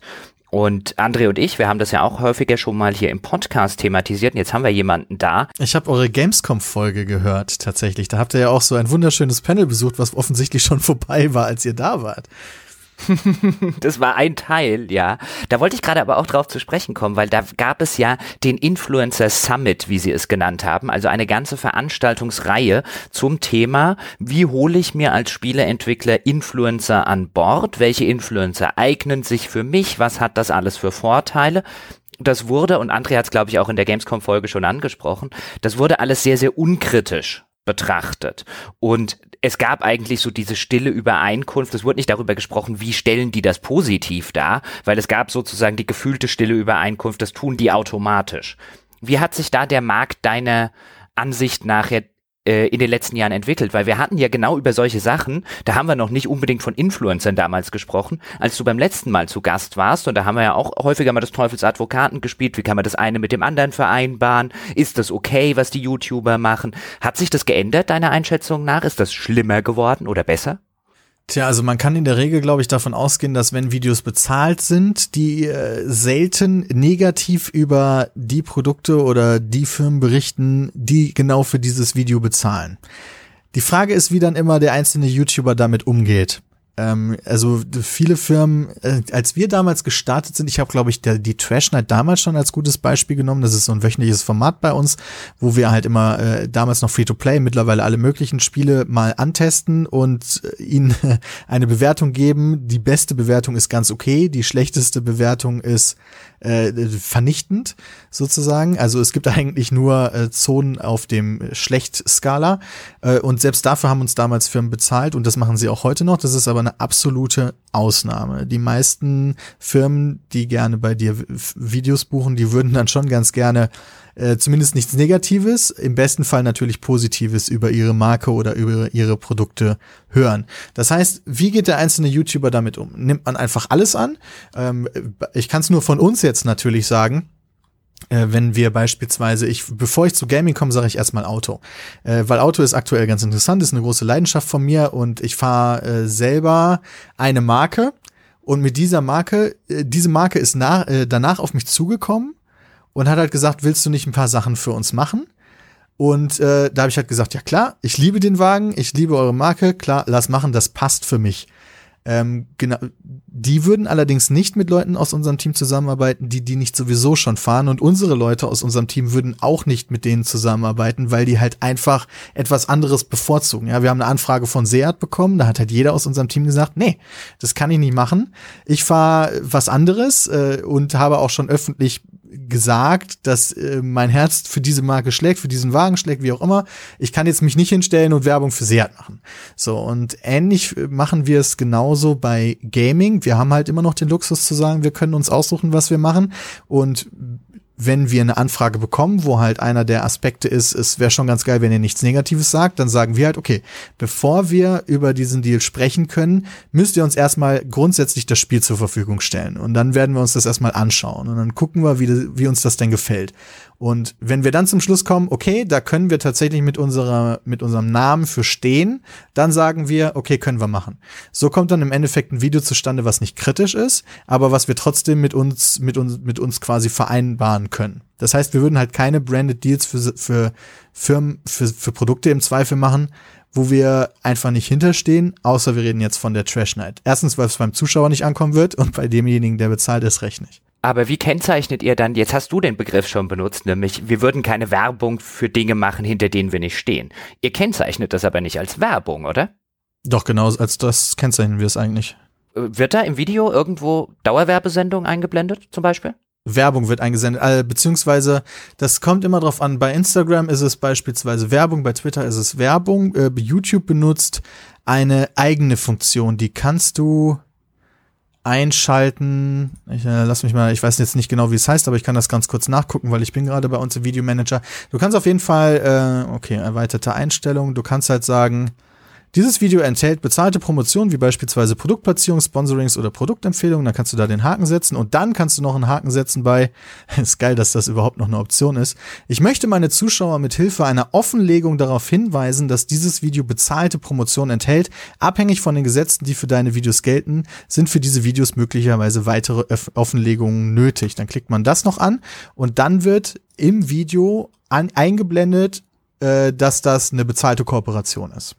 Und das macht ihr auch tatsächlich bei jeder dieser bezahlten Kooperationen? Ja, 100 Prozent. 100 Prozent, okay. definitiv. Bei jedem bezahlten Twitter-Post schreiben wir Hashtag Werbung, bei jedem bezahlten Instagram-Post, bei jedem bezahlten Facebook-Post. Das wird immer gekennzeichnet. Das ist sowieso das Wichtigste überhaupt, ja, das ist, das ist das, was ich auch ankreide bei einiger meiner Kollegen, dass das halt eben nicht passiert, weil ich bin halt immer noch der Meinung, logischerweise, da bin ich vielleicht auch nicht ganz objektiv, dass das nichts Schlechtes ist, solange die Leute halt wissen, womit sie es zu tun haben, ja. Solange die halt ganz klar einschätzen können, dass das jetzt hier was Bezahltes ist, dann spricht da erstmal nichts gegen, solange das Video interessant ist und die Leute unterhält. Aber wenn halt Leute versuchen, das zu verschleiern, das zu verstecken, dann hat das direkt so, und Leute das dann im, Ne- im Endeffekt dann auch noch aufdecken, dann trifft das wieder direkt negativ auf die komplette Branche nieder und das geht mir wahnsinnig gegen den Strich. Weil häufig ist es jetzt ja so, ich kam deswegen drauf zu sprechen, weil jetzt habe ich mich auch mal ein bisschen umgeguckt und dann gibt es zum Beispiel, will jetzt gar keine Namen nennen, weil ich nicht mit dem Finger auf jemanden zeigen will, dann gibt es einen großen YouTuber, der bei einem Spiel involviert war und der dann eine eine Vorschauversion des Spiels vorstellt auf seinem Kanal und dann unten in der Videobeschreibung halt sowas wie Sponsored Post oder so drinstehen hat. Wo ich mir dann denke, ist das wirklich eine Werbekennzeichnung? Also ja, einerseits, man kann das natürlich irgendwo in einer Videobeschreibung in Anführungszeichen verstecken und dann kann man nachher immer noch sagen, wir haben ja kenntlich gemacht, das ist eine Sponsored Story oder dann steht irgendwo Advertorial oder halt irgendwie solche Begriffe. Aber ich sehe sehr, sehr selten eingeblendet Werbung. Ja, das ist meiner Meinung nach äh, illegal tatsächlich. Das hatten wir auch ähm, schon in Hamburg. Da hat ein YouTuber ähm, Produkte vorgestellt, ohne offen zu legen, dass er selber an der Firma beteiligt ist, die diese Produkte herstellt. Also das war für den Zuschauer nicht offensichtlich, nicht erkenntlich, nicht klar. Und der hat auch eine saftige Geldstrafe dafür bekommen. Das Interessante ist, dass sowas noch extrem viel unter dem Radar läuft, weil halt äh, die Menschen, die dafür zu Entschuldigung, die dafür zuständig sind, dass die das einfach auch noch gar nicht so richtig auf dem Schirm haben. Aber da findet aktuell ein Umdenken statt. Die Verantwortung liegt nämlich bei den Landesmedienanstalten und wie der ein oder andere weiß, kommen die langsam aber durchaus auf den Trichter, dass es dieses Internet gibt.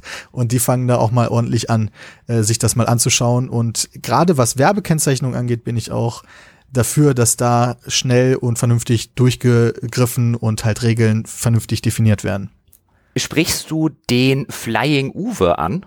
Heißt der, glaube ich, auf YouTube. Genau, ja, richtig. Das habe ich nämlich auch in der Recherche für die Folge, habe ich das Urteil, der wurde für ein oder wurde zu einer Geldstrafe von 10.500 Euro verurteilt, weil er eben nicht Dauerwerbesendung im Bewegtbild eingeblendet hat, als er Produkte, in dem Fall waren es seine eigenen, positiv dargestellt hat in einer Weise, die als Werbung den Landesmedienanstalten oder in dem Fall der Medienanstalt Hamburg-Schleswig-Holstein als Werbung erschien. Er hätte Dauerwerbesendung, wie man das vielleicht noch früher von Stefan Raab, so von VOG WM und so weiter kennt, hätte er einblenden müssen oder von der Preis ist heiß oder was auch immer. Und äh, weil er das unterlassen hat, auch auf mehrmalige Nachfrage, wurde er laut der Berichterstattung zu einer Geldstrafe von 10.500 Euro verurteilt. Und dabei habe ich mich gefragt, wäre dann nicht oder müsste dann nicht theoretisch jedes bezahlte Let's Play die Einblendung Dauerwerbesendung haben, wenn das die Lage ist? Tja, das Interessante ist, dass das halt nie so das ist eine, ich würde jetzt fast sagen, das ist eine Auslegungssache. Den aktuellen Gesetzestext liest, liest da jeder ein bisschen anders. Bei Flying Uwe ist halt das Spannende, dass der und das weiß ich auch aus Gesprächen mit den Landesmedienanstalten, dass der halt wirklich, dass, dass der einfach gesagt hat, nee, ich stehe da drüber, ihr könnt mir gar nichts. Der sich dann öffentlich in den Videos hingestellt hat und gesagt hat, ich habe hier Post von den Landesmedienanstalten bekommen, das ist totaler Quatsch, was die wollen. Und wirklich so antikooperativ war, so beratungsresistent, dass da einfach die Keule rausgeholt wurde. Wir haben jetzt mehrfach mit Landesmedienanstalten auch über das Thema gesprochen und die haben uns immer gesagt, das Wichtigste für uns ist nicht, welchen Wortlaut ihr jetzt im Detail benutzt. Das Wichtigste für uns ist erstmal, dass den Zuschauern klar ist, was da los ist. Transparenz ist das Wichtigste. Also es geht jetzt nicht darum, wie die Buchstaben angeordnet sind, sondern es ist klar, der Zuschauer weiß, es ist offensichtlich, Beispiel, wir äh, halten unseren Merch in die Kamera und sagen, hey, lustiges T-Shirt, dann muss nicht das ganze Video Dauerwerbesendung haben, weil es ist offensichtlich, dass das unser Merchandise ist. Darum geht's halt immer. Es geht nicht um, um jetzt irgendwie Worte, sondern es geht darum, dass der Zuschauer versteht, was Sache ist. Jetzt habe ich doch noch eine letzte Frage. Und zwar Du hast die Gamescom-Folge schon angesprochen. Da hat André von einem Bekannten von uns, den wir dort getroffen haben, erzählt, der Spiele macht, dass er einen YouTuber, einen Influencer an der Hand habe, der jetzt am Umsatz des Spiels beteiligt wird, zu einem gewissen Prozentsatz, der nicht ganz niedrig war, dafür, dass er auf seinen Kanälen halt das Spiel vorstellt und ja implizit Werbung dafür macht. Würdest du sowas machen? Oder habt ihr sowas schon gemacht? Haben wir noch nie gemacht. Ähm, ob ich sowas machen würde, ist eine gute Frage. Wir haben schon mal drüber nachgemacht, äh, nachgedacht, ein eigenes Spiel entwickeln zu lassen. Also ein Pizmeet-Spiel dann. Ist aber nie was äh, bisher daraus geworden. Aber dann wäre es ja auch wieder offensichtlich. Bisher ist noch niemand mit der Anfrage auf uns zugekommen, zu sagen, hey, wir entwickeln hier ein Spiel. Wir würden euch äh, Anteile bieten. Äh, aber das ist ganz interessant, als ihr, dass ihr ähm, das sozusagen als das äh, neue Hoch oder das neue Tief beschrieben hat, weil dieses Konzept ist halt äh, extrem alt, glaube ich. glaube 2013, 2014 schon hat halt die das Netzwerk Yoxcast aus äh, England genau deswegen auch Furore gemacht, weil die ähm, aktiv mit äh, ähm, auf Entwickler zugegangen sind und gesagt haben, hey, wir können zusammenarbeiten, unsere YouTuber pushen das und ihr ähm, gebt dann halt Anteile vom Spiel an die YouTuber ab. Also das ist halt gar kein so neues Konzept, hat sich aber nicht so wirklich durchgesetzt. Äh, ich weiß auch nicht warum, das liegt ja eigentlich nah. Ne? Dann dadurch gewährleistet man, dass sowohl YouTuber, äh, dass der YouTuber halt ein echtes Interesse daran hat, das Spiel so populär wie möglich zu machen. Äh, haben wir aber, wie gesagt, noch nie gemacht. Ob wir es machen würden oder nicht, das will ich, darauf will ich mich jetzt hier nicht festlegen. Ähm, wir würden es auf jeden Fall nicht machen, ohne die Zuschauer darüber aufzuklären, dass wir in dieser Verbindung zu dem Spiel stehen. Hm. Jetzt bin ich kurz davor, den Faden zu verlieren. Aber genau, Regelwerk.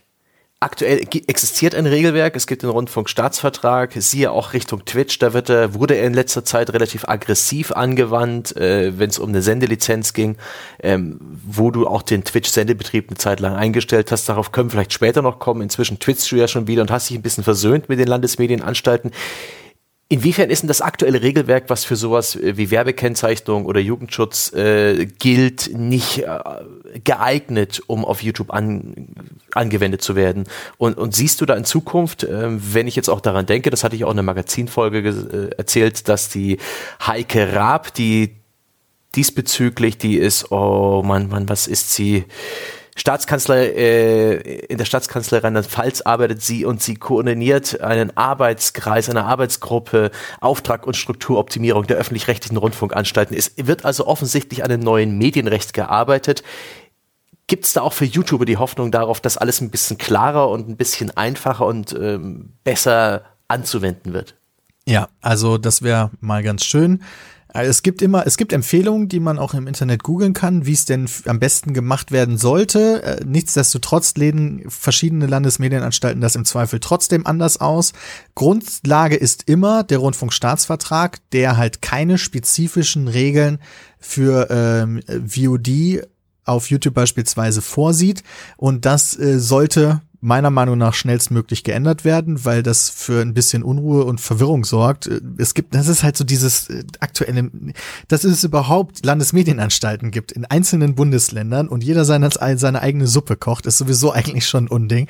Aber da können wir auch nichts dran ändern, also glaube ich zumindest nicht. Da wird niemand seinen Job freiwillig aufgeben wollen. Das ist einfach nur sehr, sehr frustrierend. Ähm, aber ja, dass es da mal eine vernünftige, von allen gleich umgesetzte und durchgesetzte Regelung gibt, das wäre durchaus durchaus wünschenswert. Inwiefern das jetzt aber Teil des nächsten, der nächsten Änderung des Rundfunkstaatsvertrags ist, das ist entweder die 21. oder 22. Änderung, die jetzt gerade vor äh, ansteht, da bin ich mir nicht sicher. Aber ich finde es ganz interessant, dass du da auch offensichtlich Lobbyarbeit betrieben hast diesbezüglich in den letzten Monaten. Wie lief denn das so für dich und wie hast du das erfahren? Was hast du für Erkenntnisse daraus gewonnen, äh, dass du jetzt auch mit Politikern gesprochen hast und eben den Vertretern der Landesmedienanstalten? Also erstmal, um mal kurz die, die äh, um kurz den Sachverhalt nochmal aufzurollen, wenn du sagst, wir haben unseren Twitch-Betrieb kurz eingestellt, was wir halt hatten, waren zwei Twitch-Kanäle und den einen haben wir eingestellt und der ist auch weiterhin eingestellt und den anderen haben wir nie eingestellt und der ist auch weiterhin nicht eingestellt. Ähm, und Ach so. Genau. Ich dachte, du hattest ja mal da irgendwann vorgelesen, dass ihre Forderungen auch deinen anderen Kanal betreffen. Da erinnere ich mich dran, das war dann auch irgendwie im Frühjahr. Genau, das äh, haben die uns gedroht, haben sie es aber nie durchgezogen mit dem zweiten Kanal. So. Ähm, beziehungsweise als wir dann auf die zugegangen sind, konnte man sich so einigen. Also was wir halt eingestellt haben, ist unseren 24-7-Channel, äh, wo wir 24-7 rund um die Uhr ähm, unsere Inhalte, unsere Let's Plays einfach abgespielt haben. Ähm, weil das halt, da haben unsere Anwälte dann auch gesagt, nee, da können wir diskutieren, wie wir wollen. Das wird höchstwahrscheinlich als ähm, als Rundfunk eingestuft, weil es ziemlich gut in die, ähm, in die Kategorien passt, die da vorgegeben werden. Bei unserem Hauptchannel, da sieht das dann schon wieder ein bisschen anders aus. Sowas wie Regelmäßigkeit ist halt ein relevanter Faktor, dabei etwas als Rundfunk einzustufen. Und ähm, naja, deswegen achten wir aktuell darauf, dass wir eben nicht unbedingt regelmäßig streamen, sondern halt total unregelmäßig, so wie wir halt streamen. Wir waren nie die regelmäßigen Streamer auf unserem Hauptkanal. Aber was ich halt festgestellt habe, das war wirklich eine sehr interessante und auch sehr tolle Erfahrung, wenn man sich halt erstens öffentlich, äh, öffentlich darüber beschwert, aber nicht in einer Bashing-Art, sondern in einer Lass uns doch mal miteinander reden Art, dann kommen auf einmal, also dann kommt halt wirklich ein Diskurs zustande, dann kommen auch wirklich Leute auf einen zu oder man geht auf die Leute zu, die hören einem zu zumindest und äh, man, man äh, arbeitet dann gemeinsam an einer Änderung, die jetzt hoffentlich nächstes Jahr dann auch wirklich passiert. Also die Heike Raab, die du schon angesprochen hast, äh, die der liegt aktuell so ein bisschen die Führung äh, zu, äh, in den Händen, was, was so Änderungen, Rundfunkstaatsvertragsänderungen angeht. Ich glaube, also je, wie gesagt, jedes, äh, jedes Bundesland hat halt eine eigene Landesmedienanstalt und äh, jedes Bundesland hat eine Staatssekretärin oder einen Staatssekretär und immer ein Bundesland hat so ein bisschen die Führung der ganzen Nummer, wenn es um Änderungen geht. Und aktuell liegt das halt eben bei der Frau Raab. Und äh, sie hat jetzt schon ein Papier fertig, äh, was in Zusammenarbeit mit uns unter anderem äh, angefertigt wurde wo es jetzt eigentlich nur noch gilt, die anderen Bundesländer zu überzeugen. Und wenn die alle ihr Thumbs abgeben, dann kann dieses Papier mit den Regeländerungen tatsächlich so eingebaut werden in den Rundfunkstaatsvertrag. Der Weg bis dahin war ein bisschen stressig. Wir hatten das Glück, glaube ich, dass wir uns im Wahlkampf befinden und deswegen der ein oder andere die Chance gewittert hat, sich da zu profilieren, dass auch sehr hochkarätige äh, Politiker auf uns zugekommen sind und mit uns gesprochen haben, auch auf Bundesebene, obwohl die ja eigentlich gar nichts damit zu tun haben, aber dafür dann auch gesorgt haben, dass auf Landesebene Politiker sich auf einmal für das Thema interessiert haben auch auf uns zugekommen sind, dann tatsächlich mit uns über klare Änderungen diskutiert haben und die dann auch so im Papier gelandet sind. Also ich glaube, die waren sogar ganz glücklich darüber, dass endlich mal jemand äh, sich mit denen auseinandersetzen wollte und was anderes gemacht hat, als einfach nur Bashing zu betreiben und sich zu beschweren, sondern tatsächlich Konversation gesucht hat. Wenn ich da mal ganz kurz einhaken darf, weil da hätte ich eine Frage. Ich habe das ja damals mit den Sendelizenzen und so weiter auch verfolgt. Wir hatten das Thema, Sebastian hat es angedeutet, auch schon beim Magazin. Aber ich glaube, wir hatten es noch nie in einem Sonntagspodcast. Und ich würde jetzt einfach da gerne mal so ein bisschen auch Teufelsadvokat spielen. Ich zitiere jetzt mal aus der Zeit ähm, von Zeit.de, die dann, glaube ich, auch im März oder so muss das gewesen sein, insbesondere auch dich oder euch erwähnt haben. Da heißt es dann nämlich, da geht es um diesen Twitch-Kanal Pete's Meet TV. Bei dem Kanal, der rund um die Uhr sogenannte Let's Play-Videos Videos sendet, handele es sich um ein Rundfunkangebot ohne Zulassung. Bis zum 30. April soll Smits diese beantragen, sonst wird die ZAK, nämlich die Kommission für Zulassung und Aufsicht, das Angebot untersagen, es drohen Geldstrafen. Und als ganz unbedarfter Mensch, der sich mit diesem Thema und Rundfunkstaatsverträgen und Sendelizenzen und so weiter nicht auskennt, warum hast du nicht einfach eine beantragt? Das hätte man dann, das hätten die überprüfen müssen. Das kostet halt zwischen 1000 und 10.000 Euro, wurde uns dann gesagt. Weiter haben wir gar nicht prüfen lassen. Habe ich halt einfach nicht eingesehen, ehrlich gesagt. Also als ich dann mich äh, tiefer in diese Materie eingearbeitet habe und gecheckt habe, wer theoretisch alles in, äh, unter die Pflicht fällt, eine Rundfunklizenz beantragen zu müssen, habe ich gesagt, das kann doch nicht euer Ernst sein, Leute. Jeder, also wirklich jeder Streamer, der ähm, theoretisch über 500 Leute erreichen könnte, bräuchte eine Rundfunklizenz. Und das, das trifft ja eigentlich auf jeden zu, der im Internet streamt, weil die technische Gegebenheit, mehr als 500 Leute zu erreichen, ist ja immer vorhanden äh, im Internet. Also egal auf welcher Plattform du dich eigentlich befindest.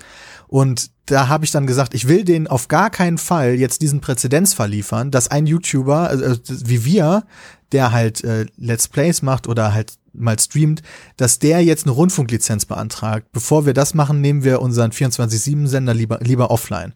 Ja, weil das hing halt alles zusammen. Die haben uns dann halt so einen Brief geschickt, dafür müsstet ihr eine Rundfunklizenz beantragen. Und ach ja, übrigens, wenn ihr das macht, könnt ihr direkt für euren anderen Channel auch noch eine mit beantragen. Da habe ich direkt gesagt, nee, nee, nee, Freunde, so machen wir das nicht. Für den einen Channel, den schalten wir einfach offline, mit dem verdienen wir sowieso nichts. Und mit dem anderen Channel können wir uns dann vielleicht auseinandersetzen, vielleicht auch nicht. Lass mal gucken, wie es weitergeht. Weil da habe ich es erst recht nicht eingesehen, weil da habe ich nicht mal, da war ich nicht nicht mal der Meinung, dass das überhaupt unter Rundfunk gilt. Die allerdings schon. Gott sei Dank ist es da gar nicht erst zu einer äh, gerichtlichen Auseinandersetzung gekommen. Die wäre nämlich teuer gewesen, für beide wahrscheinlich oder für den Verlierer zumindest. Und da waren die Anwälte sich auch nicht sicher, wer das jetzt genau sein wird.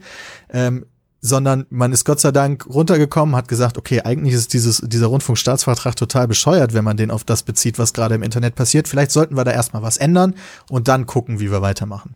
Was wären denn so Änderungen, die du begrüßen würdest, jetzt mal ganz konkret gesehen? Denn andererseits kann man ja sagen, es gibt ja schon einen Grund, warum es diese Sendelizenzen gibt und warum die auch zum Beispiel bei irgendwelchen Astro-TVs und so dann auch mal wieder entzogen werden von einzelnen Landesmedienanstalten. Das erfüllt ja eine gewisse Kontrollfunktion. Das erfüllt ja auch eine Funktion, dass eben nicht alles ungefiltert und ungeprüft irgendwo live on air gehen kann. Was wären denn dann ganz konkret Punkte, wenn wir über Jugendschutz zum zum Beispiel reden oder wenn wir über, ähm, was ja häufiger jetzt auch mittlerweile gemacht wird, sowohl im, im Spielebereich im Kleinen als dann größer bei irgendwelchen Bibis und Co., die sich dann für Gott weiß wen als Werbeträger hergeben und dann wieder mit Kennzeichnung. Was wären denn da sinnvolle Sachen deiner Meinung nach, die just solche Angebote von YouTube oder von Streamern, insbesondere auch im Gaming-Bereich, äh, regulieren? Welche Regularien braucht es? Ja, was es vor allen Dingen braucht, ist halt, also ich sehe die Lizenz per se als Lizenz schon mal für schwachsinnig, weil die war halt ursprünglich gedacht halt wirklich, wenn es um eine Knappheit der Frequenzen geht, die einfach nicht mehr vorhanden ist. Dafür braucht man dann erstmal eine Lizenz beantragen, um zu checken, okay, wir können dir diese Frequenz zusprechen und über die kannst du dann senden und dafür brauchst du die Lizenz, damit dann halt nicht einfach jeder sich irgendeine schnappt, so nach dem Motto. Das ist halt blödsinnig auf ähm, im Internet zu verlangen, dass jemand, bevor er überhaupt loslegt, theoretisch dazu verpflichtet ist, erstmal eine Lizenz zu beantragen. Das ist total, wie es in der Politik so schön gesagt wird, äh, schädigend für die Vielfalt, äh, die ja eigentlich gewährleistet werden soll. Das heißt, äh, die Lizenz erstmal abzuschaffen, ist schon mal Punkt Nummer eins. Gleichzeitig, dass die Regulierung nicht aber komplett verschwinden soll, ist ebenfalls wichtig. Das heißt, man ändert die Lizenz, wie die Frau Raab dann auch so schön vorschlägt, in äh, einer erweiterte Anzeigepflicht heißt es so schön. Das heißt, sobald du, das ist der Plan zumindest, sobald du eine gewisse relevante Größe erreicht hast, die noch nicht definiert, definiert ist zu diesem Zeitpunkt, bist du verpflichtet, dich bei den Landesmedienanstalten zu melden, denen zu sagen, hey, ich bin hier, ich mache diese Inhalte, hier könnt ihr mich erreichen, äh, viel Spaß damit, sodass die Landesmedienanstalten erst schon mal wissen, wo sie dir denn überhaupt auf die Finger hauen können, wenn die merken, oh, der macht da Quatsch. Und dann halt auch entsprechend ein Auge auf dich haben, auf, die, auf das, was du da machst. Das heißt, wenn du Werbung falsch kennzeichnest, meldet sich die Landesmedienanstalten bei dir und äh, wenn du halt gegen andere Gesetze verstößt. Ähm, dadurch hast du einerseits natürlich eine wahnsinnige Reduzierung des Aufwandes, der dahinter steckt. Wenn man sich mal vorstellt, wenn alle Twitcher jetzt auf einmal eine Lizenz beantragen müssten, da sagen die Landesmedienanstalten selbst ja auch schon, das könnten wir nicht mal ansatzweise stemmen. Das heißt, erst wenn es halt wirklich ich glaube, der Begriff, ich weiß gar nicht, wie der Begriff ist, also wenn du halt wirklich anfängst, Meinungen im großen Stil beeinflussen zu können, ja, da hat man in Deutschland ja mal extrem viel Sorge vor, man will nicht sowas wie Berlusconi wie sowas haben, äh, dann wird's halt relevant, dass jemand ein großes Auge auf dich hat und dich im Zweifel halt zurückhalten kann. Deswegen, wenn du beispielsweise, das wird's auch weiterhin geben, wenn du eine Firma bist, die groß wird auf YouTube, hast du auch den entsprechenden Behörden einen äh, Handelsregisterauszug auszustellen, damit die halt checken können, wer ist denn an dieser Firma überhaupt beteiligt? Gehört die vielleicht zu 100% pro 7 Sat 1, ja? Oh, und der YouTuber auch, oh, und der YouTuber auch und weil dann hast du auf einmal wieder so ein Monopol, eine Medienkonvergenz, die in Deutschland äh, ja, da hat man sehr viel Angst vor, dass dann auf einmal ein Unternehmen meinungsmachend im großen Stil ist. Und ich glaube, wenn man halt sagt, du hast diese Anzeigepflicht, die extrem kostengünstig ist, die nicht viel beinhaltet, du musst dann nicht mehr Programmdirektor und Jugendschutzbeauftragten äh, und so äh, nennen, obwohl du nur eine Person bist, was dann ja schon mal sowieso nicht geht. Ähm, wenn man das entsprechend anpasst, ist das ein sehr guter Schritt in die richtige Richtung. Jetzt hast du aber den Jugendschutz aus. Oh, Jugendschutz. Genau, danke Sebastian. Weil der Jugendschutz ein Problem ist aus meiner Perspektive. Der Jugendschutz ist ein riesiger äh, ein riesiges Ding, wo man öffentlich schwierig diskutieren kann. Also wenn ich, also erstmal aus meiner persönlichen Meinung ist der Jugendschutz in seiner jetzigen Form nicht so einfach oder sollte er nicht so auf Twitch angewandt werden. Da sind verschiedene Sachen drin äh, bei der ganzen Nummer. Ja, theoretisch kann man ja jetzt online gehen, egal welches Alter. Man hat die Twitch-App, man ist am PC, man öffnet Twitch und kann da rund um die Uhr GTA 5 Streams schauen. Ähm, und wenn jetzt theoretisch der Jugendschutz in Deutschland perfekt umgesetzt worden würde, dürfte ja ein deutscher Streamer vor 22 Uhr oder 0 Uhr, ich weiß es jetzt gar nicht genau, kein GTA 5 mehr streamen. So. Das heißt aber nicht, dass es auf Twitch nicht trotzdem GTA 5 Streams gibt, außer man verpflichtet Twitch dazu, äh, diese Sachen halt dann abzuschalten für diese Uhrzeit. Und da sind wir in einem Bereich, wo ich glaube, dass das einfach nicht passieren wird. Also ich glaube halt nicht, dass die Regierung so weit geht und dass die sagt halt, ey Twitch, du darfst jetzt, du, also ich weiß nicht genau, wie das funktioniert, aber ich sehe das halt nicht. YouTube, Twitch, ihr dürft jetzt nichts mehr, kein GTA mehr vor 22 Uhr zeigen, kein GTA mehr vor 0 Uhr zeigen. Ich glaube, das, ich glaube, das ist unrealistisch. Oder was meint ihr? Aber was ist denn dann die Alternative? Also ich bin ja bei dir. Ich glaube auch tatsächlich nicht, dass das ein, ein Land auch noch alleine ähm, entscheiden könnte. Ich glaube, das wäre was anderes, wenn in den USA die gleichen Jugendschutzbestimmungen herrschen würden wie in Deutschland. Man sieht es ja auch dann bei Twitch und bei solchen Angeboten, sobald es dann irgendwie auf weibliche Brüste oder so kommt. Da wird dann tatsächlich hingeguckt. Ich glaube, da ist einfach diese, diese Medienmonopolstellung der USA ist da auch noch ein Faktor, weswegen ich das für unwahrscheinlich halte. Aber wenn man sagt, gut, daran kann man eh nichts ändern und dann den nächsten Schritt macht und halt einfach sagt, okay, Kinder konsumieren und Jugendliche konsumieren das heute einfach, weil meiner Einschätzung nach da auch wirklich das Argument, ja, Eltern müssen da mehr ein Auge drauf haben, auch ein bisschen zu kurz greift. Du kannst nicht jedes Mal deinem Kind über die Schulter gucken, wenn es im Internet ist oder deinem, deinem 14-jährigen Sohn oder deinem 12-jährigen Sohn, dann wäre ja irgendwann das Argument, okay, dann können wir das in Rundfunkangeboten auch abschaffen. Dann kann auch mittags um 12 schon der ab 18 Film laufen und nachmittags um 3 der ab 16 Film. Und eigentlich können wir dann auch Pornos zeigen. Und das ist diese äh, ganz interessante Nummer, weil diese ganze Jugendschutznummer mit dem Internet mit etwas konfrontiert ist, was nicht du kriegst bestimmte Sachen einfach nicht aus dem Internet raus. Also außer du willst, du wirst halt ein Staat, in dem keiner leben will, ja. Auch wir können jetzt einfach eine Adresse in unsere Website, äh, in unseren Browser eingeben und sind instant auf einer Pornoseite. Das ist gar kein Problem. Wie gehst du mit dieser ganzen Situation um? Du kriegst auch die Pornos nicht verboten, nicht vernünftig auf jeden Fall. Du kriegst sie zumindest nicht weg. Das ist unmöglich. Und das ist halt so, ich, ich bin mir ja selber nicht sicher, wie man damit vernünftig umgehen soll. Unabhängig davon, dass ich halt der Meinung bin, dass die Jugendschutzbestimmungen, was Spiele angeht, sowieso ein bisschen zu krass sind, aber das ist eine sehr subjektive Meinung. Ein anderer Punkt, den ich allerdings noch habe, ist, dass nur weil Leute äh, auf Twitch einen 18er Titel zeigen, nicht gleichzeitig das Video, was sie zeigen, ab 18 eingestuft werden sollte.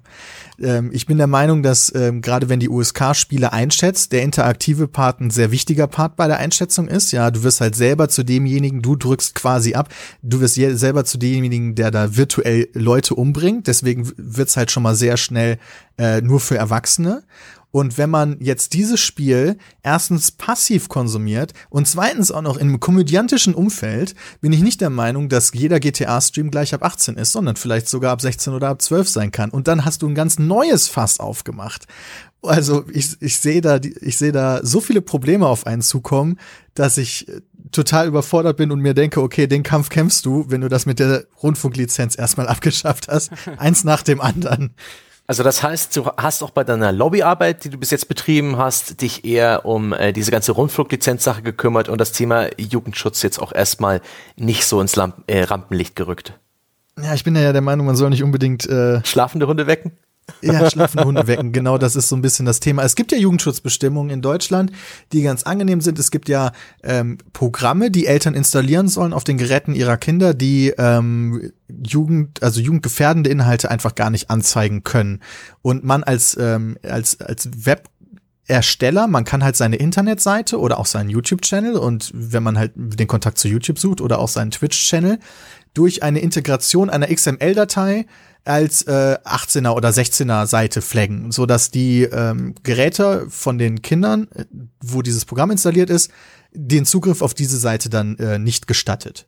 Das ist eine sehr gute Lösung eigentlich, finde ich, weil das Programm ist nicht allzu weit verbreitet, aber es ist halt trotzdem äh, rechtens, so äh, dass das aktuell ein, eine Art schon fast Schlupfloch ist, äh, wo ich mir denke, das könnte man so lange benutzen, bis, bis wir vielleicht eine bessere Lösung finden es widerstrebt mir halt immer so diese Kapitulation, insbesondere wenn es um, um staatliche Regularien geht, die ja vielleicht auch den ein oder anderen durchaus nicht ganz sinnlosen Hintergrund haben, wenn halt ein Staat dann irgendwann sagt, okay, wir können es eh nicht kontrollieren, also wir kriegen es nicht hin, also machen wir es. Das widerstrebt mir immer so ein bisschen, so auf einer ganz grundsätzlichen Ebene.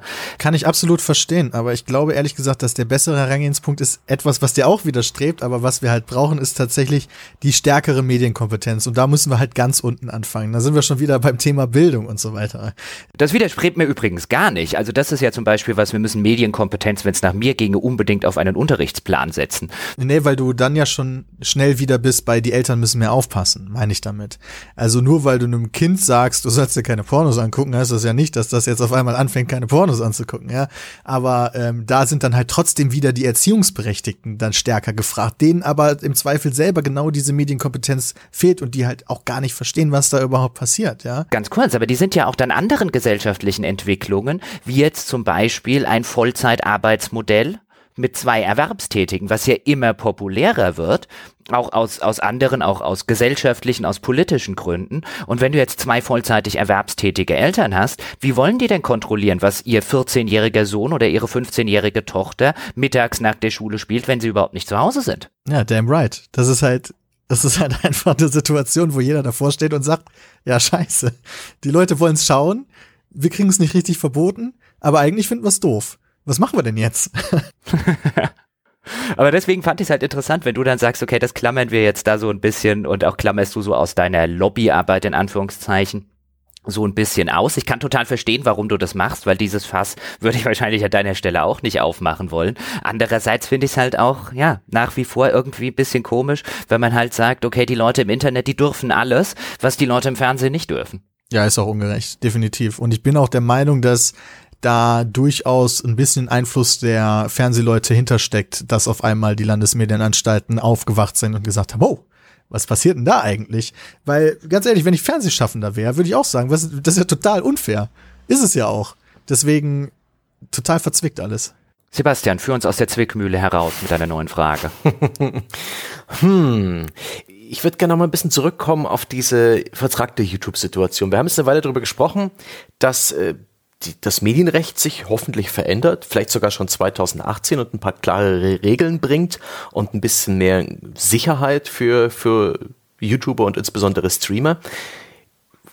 Da interessiert mich, inwiefern Twitch das YouTube-Geschäft äh, beeinflusst hat. Ich habe das Gefühl, Twitch bot eine Zeit lang oder bietet immer noch deutlich reichere Pfründe, ja, ein, ein saftigeres Gras, als es YouTube tut. Ich habe den Eindruck, auf Twitch lässt sich noch relativ straightforward Geld verdienen, indem man da eben etwas Let's Play ähnliches, in dem Form sind es halt Livestreams, ablaufen lässt. Kannst du das ein bisschen kommentieren? Ja, das finde ich auch ganz interessant, diese Attitüde, die dann auch bei den Zuschauern herrschen. Also bei Twitch kannst du viel einfacher mit viel wenig Zuschauern viel mehr Geld verdienen, theoretisch, als auf YouTube. Vor allen Dingen, wenn du in einem mittleren Größenbereich bist, ja. Also wenn du noch nicht diese Größe erreicht hast, wo du total interessant auf einmal für alle Marken bist, die dann mit dir zusammenarbeiten wollen. Wenn du halt so genau dazwischen steckst, äh, aber trotzdem eine gewisse große Community hast, dann ist die Bereitschaft von Zuschauern, dir für deine Arbeit auf Twitch Geld zu geben, viel höher als bei YouTube. Weil vielleicht liegt es daran, dass das bei Twitch von Anfang an der Fall war. Vielleicht liegt es daran, dass du dir halt für deine in Anführungszeichen Spende, ist ja keine Spende, äh, die du dem Streamer gibst, dass du halt auch gleichzeitig ähm, ich weiß nicht, dass du präsentiert wirst im Streams. Ja, dass du für deinen Subscribe, dass du dafür auch was bekommst. Du kriegst halt äh, mehr Rechte im Chat oder äh, bessere Smileys oder sowas, dass du dich halt absetzen kannst von den anderen. Da hängen halt extrem viele Faktoren da drin. Das gleiche Prinzip, dass du halt finanziell deine, deine, äh, die Leute unterstützt, die du halt schaust, die, dessen Inhalte du konsumierst, das hat auf YouTube nie so Einzug gehalten. Jetzt gibt's technisch auch nicht so, jetzt außer auf YouTube Gaming, wo es halt bei Livestreams auch integriert integriert ist. Aber wenn du einfach nur VODs anschaust, gibt es da nirgendwo einen Button, so hier unterstütze den Creator. Und ich habe das Gefühl, dass auch die Community auf YouTube das gar nicht so einsieht. Warum soll ich die denn unterstützen? Kriegen, läuft doch eh genug Werbung, während auf Twitch auch Werbung läuft, aber da ist es dann wiederum okay. Da ist es ganz normal, dass man subscribt und dass man dann spendet. Ähm, wo genau das jetzt im Detail herkommt, weiß ich nicht, aber es ist auf jeden Fall die finanziell interessantere Plattform. Deswegen wechseln auch viele mittelgroße, kleinere YouTuber, die nur Videos gemacht haben, jetzt Vollzeit zu Twitch, vernachlässigen YouTube, weil das einfach die Miete bezahlt und YouTube nicht. Hm. Aber gleichzeitig ist ja der Sendebetrieb bei Twitch schon mit einer gewissen mit dem gewissen zeitlichen Aufwand verbunden. Um bei Twitch Geld zu verdienen, muss man ja schon relativ regelmäßig und auch lang genug mit reichlich Zuschauern auf Sendung sein, wenn ich das richtig verstehe. Reichlich Zuschauer nicht. Also äh, sehr gut. Das kommt dann über die Frage, wie reichlich jetzt genau definiert ist. Aber 200 Zuschauer, 200 regelmäßige Zuschauer können absolut reichen. Äh, vor allen Dingen, wenn man weiblich ist. Also das ist der Wahnsinn. Das ist nochmal ein ganz neues Thema eigentlich. Aber weibliche Streamerinnen auf Twitch, da reichen teilweise auch 50 Zuschauer. Solange der Einzelne genug Kohle gibt, äh, funktioniert das. Das ist sehr, sehr erstaunlich. Ja, ich, ich, ich denke, es liegt daran, dass man direkt ein Feedback bekommt auf seine Spende. Es gibt Leute, die haben tolle Animationen dafür, wenn jemand Geld spendet. Viele haben dann eine Nachricht angehängt, die vorgelesen wird im Livestream. Das geht bei YouTube halt einfach nur aus der Natur der Sache nicht. Und ich bin der Meinung, das ist ein riesen Hebel dafür, die, diese Bezahlungsbereitschaft, dass sie existiert. Und Twitch hat ja auch mit seinen Charms äh, das Spenden an den Streamer direkt auch in die Twitch-Systeme integriert. Das sind diese kleinen animierten Kristalle, die man ab und zu im Chat sieht. Auch wenn ich das Gefühl habe, dass die PayPal-Donation nach wie vor Twitch dominiert.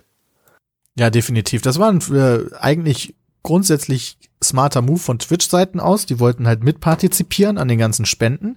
Ja, wenn man überlegt, wie viele Spendensummen da teilweise von Zuschauern zu Streamer gehen und Twitch bekommt dann nicht einen Cent von, da haben die sich auch gedacht, wie, wie gehen wir dieses Problem an? Wie können wir da auch noch mit dran verdienen? Da haben sie genau dieses System eingeführt, was du jetzt gerade nennst. Hat aber nicht gut funktioniert, weil die meisten Streamer sagen, äh, nö, dann bekomme ich ja viel weniger von der Spende, in, weil die Plattform, über die das bisher immer läuft, die nehmen sich einen viel geringeren Anteil, als Twitch sich davon nimmt. Also teilweise gar nichts, bis hin zu Centbeträgen. Und Twitch will halt immer eine feste prozentuale Summe, die ich jetzt tatsächlich sogar nicht mal weiß, äh, wo halt die Creator, die Streamer sagen, teilweise, nee, das sehe ich jetzt ehrlich gesagt nicht ein. Während andere Streamer sagen, nee, das nehme ich doch schon gerne. Die suchen dann immer die Nähe zu Twitch in der Hoffnung, dann auch häufiger von der Plattform gefeatured zu werden oder einfach, weil sie es nett finden. Ich will da jetzt niemandem was unterstellen. Aber so richtig eingeschlagen hat dieses neue System meiner Meinung nach nicht.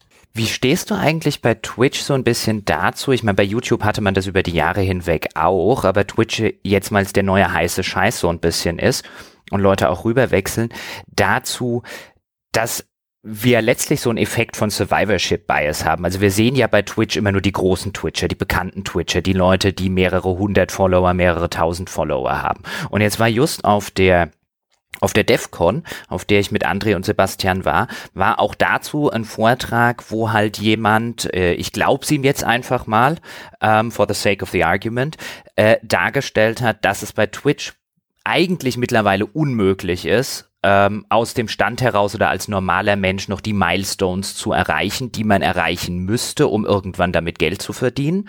Es gleichzeitig aber immer mehr Leute gibt, die das versuchen, weil so der Traum von ich kann vom Spielen leben immer wieder befeuert wird von Twitch und gleichzeitig dieser Traum immer unerreichbarer wird, weil die Zahl der Twitch-Nutzer nicht mehr wächst, beziehungsweise nur noch sehr organisch wächst, also im kleinen Prozentbereich, während die Zahl der Twitcher, also der Leute, die tatsächlich dort streamen, im Laufe oder immer noch absolut sprunghaft ansteigt und du dort so ein System hast, wo zwar jedem so ein bisschen der Traum verkauft wird von, hey, hier kannst du von mitspielen zum, vielleicht nicht Millionär, aber zum Lebensunterhalt, äh, äh, deinen Lebensunterhalt mit bestreiten, während es gleichzeitig eigentlich unmöglich ist. Das ist genau das Gleiche, was ich jetzt auch schon bestimmt seit vier Jahren über YouTube höre. Wenn man jetzt als Kleiner anfängt, hat man noch keine Chance mehr und das stimmt nicht es funktioniert immer wieder und das zeigen, äh, das zeigt sich durch genug Beispiele. Also auf YouTube beispielsweise so ein Hand auf Blatt, der mittlerweile riesig ist. Der war vor kurzem noch sehr, sehr klein, aber der hat es auch geschafft. Ähm, es ist nur, das muss man zugeben, schwerer, als es noch, äh, als es noch war, als wir angefangen haben. Aber ich glaube, im Endeffekt profitiert vor allen Dingen derjenige, der schaut. Also die Leute, die sich dann tatsächlich durchsetzen durch diesen ganzen Wust, sind dann auch Leute, die es verdient haben, im Sinne von, die machen wirklich Sachen, die die Leute interessieren. Und das sehe ich jetzt, nehme ich jetzt erstmal als, ähm, okay, ist gut, so nach dem Motto. Das heißt, im Endeffekt profitieren, je mehr Leute das machen, profitieren halt die Leute, die schauen. Es ist immer total frustrierend für die Streamer oder für die YouTuber, die fest davon überzeugt sind, das viel besser zu machen als alle anderen, aber irgendwie nicht rauskommen aus der ganzen Nummer. Und das muss man auch dazu sagen, je größer diese Plattformen werden, desto geringer wird auch der Anteil, dass es nur reicht, gute Sachen zu machen, sondern da hängen dann auch ein paar andere Sachen mit drin, so dass man halt möglichst extrovertiert, versucht sich äh, Leute zu suchen, mit denen man zusammenarbeiten kann. Dieses typische äh, Cross-Promotion ist halt ein klassisch, klassisches Beispiel. Ähm, das ist halt mittlerweile dann Grundvoraussetzung. Das ist bei YouTube schon jahrelang. Bei Twitch, Twitch ist dann offensichtlich jetzt auch so langsam an dem Punkt angekommen. Aber das ist, glaube ich, eine ganz natürliche Entwicklung. Und ich glaube, es ist immer möglich, sich dann von der Masse abzuheben und noch groß zu werden. Das ist nur ein bisschen komplizierter geworden. Aber ist das nicht der klassische Survivorship-Bias? Also dieses, man sieht, es schaffen immer noch ganz wenige, aber diese Beispiele gibt es und dann guckt man sich an, was haben die richtig und gut gemacht und dann guckt man sich halt sozusagen immer nur die Überlebenden an und nicht die Millionen von Leuten, die vielleicht das gleiche oder noch was Besseres gemacht haben und die man nie zu Gesicht bekommt. Ja, genau. Also das ist im Endeffekt durchaus schon ein Problem. Ich sehe das auch bei den, bei vielen Jüngeren, äh, die halt mittlerweile ernsthaft als Berufswunsch YouTuber nennen und das ist aber genauso realistisch wie äh, Fußballstar oder sowas in die Richtung. Ja, das machen halt wirklich, also das schaffen im Endeffekt nur ganz, ganz, ganz wenige Leute, aber trotzdem versuchen es erstmal viele. Und das Wichtigste, das habe ich auch schon zu YouTube immer gesagt, ist erstmal, dass man Bock drauf hat, ja. So wie man im potenziell, man geht nicht nur in Fußballverein, weil man äh, Star werden will, sondern man geht da hoffentlich rein, weil man Bock auf Fußball hat. Und genauso sollte man auch immer erstmal grundsätzlich mit YouTube oder Twitch anfangen. Man geht nicht rein, weil man der, groß, der große Star werden will, sondern weil man da äh, Bock drauf hat, diese Plattform zu nutzen, zu streamen, und wenn es klappt, dann klappt's. Wenn es nicht klappt, dann klappt's nicht. Aber mit der äh, mit der Voraussetzung daran zu gehen, dass es klappt, ist halt ein großer Fehler. Aber das war es schon immer. Das war auch zu Anfang von YouTube ein großer Fehler und das war auch schon zu Anfang von Twitch eine falsche Herangehensweise meiner Meinung nach. Aber ist es dann tatsächlich wirklich so, dass das nicht schon Grundvoraussetzung ist, dass man es eigentlich professionell macht. Ich lese immer wieder und Anfang des Jahres gab es, als ein Live-Twitcher gestorben ist, also während irgendeinem Live-Twitch-Marathon, ähm, anscheinend irgendwie einen Herzinfarkt oder sowas gehabt. Und da gab es relativ viele Berichte darüber, dass auch erfolgreiche Twitcher sagen und erfolglose Twitcher, sie müssen das jeden Tag acht Stunden machen. Das sei in der Zwischenzeit Grundvoraussetzung, um überhaupt die Chance zu haben, so groß zu werden. Und dann sind wir ja bei einem anderen Punkt. Ich meine, dann sind wir ja nicht unbedingt mehr bei dem Fußballerbeispiel, weil in der Regel der 14-Jährige, der gerne Profifußballer werden will, wenn er nicht jetzt sowieso schon gerade äh, bei irgendeinem großen Club unter Vertrag steht und dort im Fußballinternat ist, der wird eher weniger acht Stunden am Tag über den Bolzplatz rennen würde ich jetzt einfach mal annehmen und das jeden Tag und das quasi wie einen Job machen, in der Hoffnung, dass er irgendwann genug Geld kriegt. Das ist ja nochmal eine neue Stufe. Ja, da ist dann äh, tatsächlich, wenn dem so ist, dafür bin ich tatsächlich äh, selber in der Plattform zu wenig drin, dann äh, unterscheidet sich da Twitch auch äh, in einem wesentlichen Aspekt von YouTube, weil du auf YouTube halt äh, da kannst du viel Zeit in ein Video stecken äh, und dann geht das Video online und mit ein bisschen Glück wird das dann halt groß. Aber dann hast du das Produkt sozusagen fertig, was all deine Arbeit der letzten Monate in fünf Minuten komprimiert, jetzt als Beispiel. Bei Twitch funktioniert das dann anders, wenn du halt nur dadurch groß wirst, dass du wirklich jeden Tag da acht Stunden reinsteckst, dann ist das, ja, dann ist das durchaus schwierig und ein Problem und dann würde ich niemandem empfehlen, damit einfach aus dem Nichts anzufangen, weil acht Stunden am Tag ist eine Zeitinvestition, die kann man, glaube ich, in keiner Zeit seines Lebens einfach mal so nebenbei machen. Das ist aber jetzt ein Hebel, wo viele YouTuber, die vielleicht ihre, ihren Unterhalt in Gefahr sehen, weil sie vielleicht bis vor kurzem mit den Werbeeinnahmen klargekommen sind, jetzt aber nicht, äh, auf, YouTube, auf Twitch zu wechseln, denn die bringen ja, und das finde ich eigentlich relativ wertvoll, die bringen ihr Publikum mit, auch wenn sie jetzt vielleicht nicht mehr viel Werbeeinnahmen haben, sie haben Subscriber, sie haben Leute, die regelmäßig auf ihren YouTube-Kanal gehen, das lässt sich ja sicher irgendwie nutzen. Damit kann man ja ein Twitch-Publikum anfüttern oder eben via Patreon äh, sich da auch die Unterstützung holen. Das finde ich eine sehr interessante Sache und das äh, ist doch eigentlich ziemlich wertvoll, wenn man das einmal geschafft hat, irgendwie so eine gewisse Zahl in diesen Subscriber-Ticker hochzubringen, auch wenn die jetzt wahrscheinlich auch nicht so viel aussagt, aber wenn man ein paar hundert, wenn man über hunderttausend Leute da drin hat oder einige zehntausend, das ist doch was wert. Ja, da kann ich dir nur zustimmen. Das ist auch was wert. Was sind denn eigentlich noch für Möglichkeiten für Einkommensströme, die es gibt? Welche Einkommensströme hast du denn noch nebenher? Ich weiß, dass du twitchst ich, äh, und bei Twitch gibt's halt diese Spenden, es gibt die Werbeeinblendung und auch immer wieder Affiliate-Links und anderes. Du hast einen Merchandising-Shop, du bist Teilhaber an einigen Unternehmen. Welche Möglichkeiten? Ich, ich denke mal, du bist eher so der Unternehmer unter den YouTubern, vielleicht nicht gerade das Beispiel für jemanden, der zwar mit YouTube sein Geld verdient, aber noch nicht großartig Firmen gegründet hat. Aber welche Möglichkeiten stehen dem überhaupt offen? Und welche sind ein, ein, ein heißer Tropfen, ein ach Quatsch, ein Tropfen auf den heißen Stein und welche sind wirklich valide Umsatzströme, um sich da auch ein bisschen abzusichern gegen diese Dominanz des YouTube-Monopols?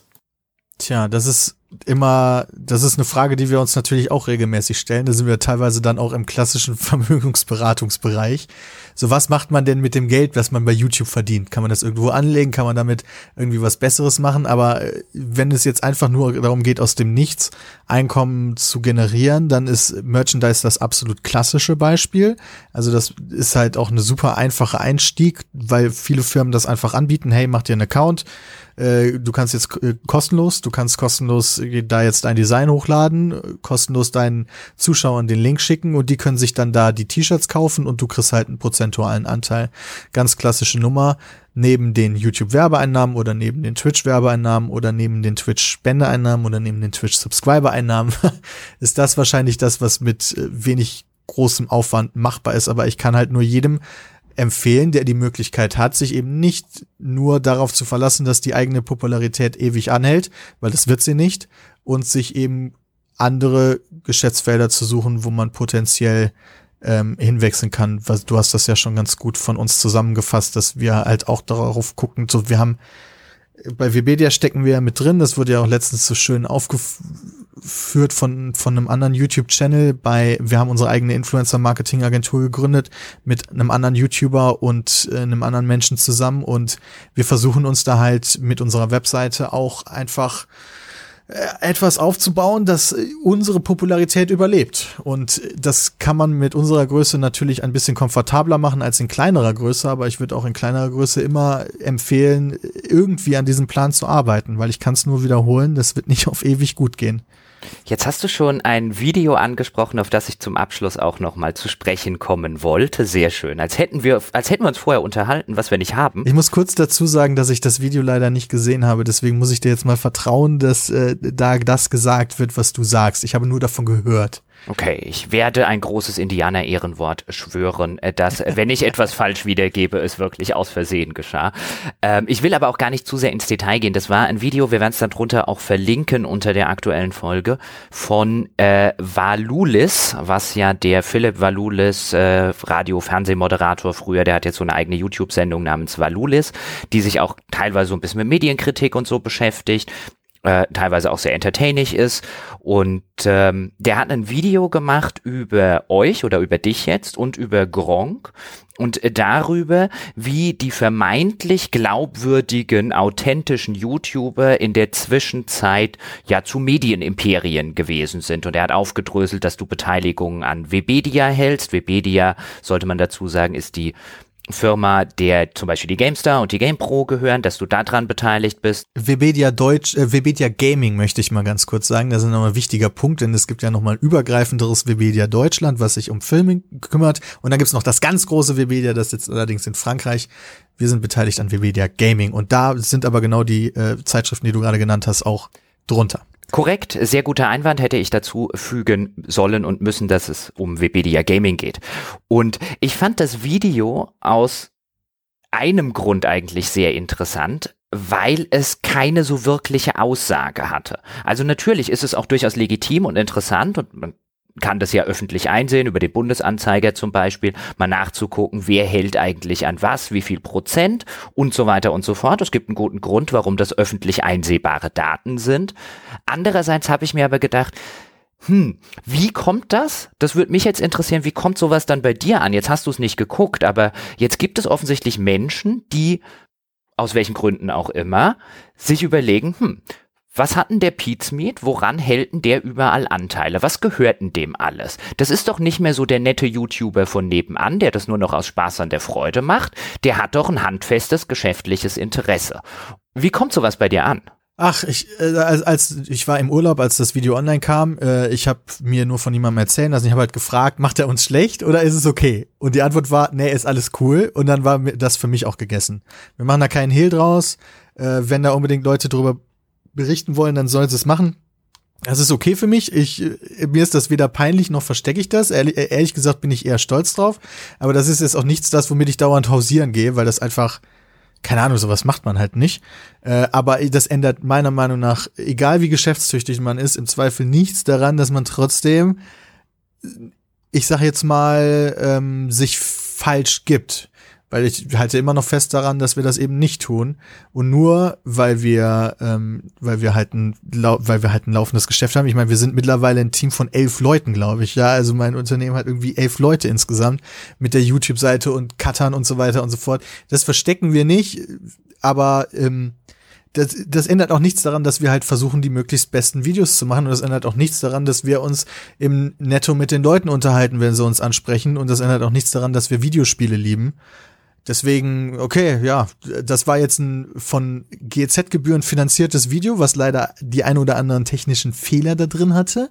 Da wurde unter anderem auch gesagt, wenn mir das richtig berichtet wurde, dass ähm, die Seiten von Gronk auch noch über Webedia vermarktet werden und wir an Gronks Einnahmen mitverdienen, was nicht der Fall ist, äh, was auch direkt von Playmassive unter anderem in den Kommentaren berichtigt wurde.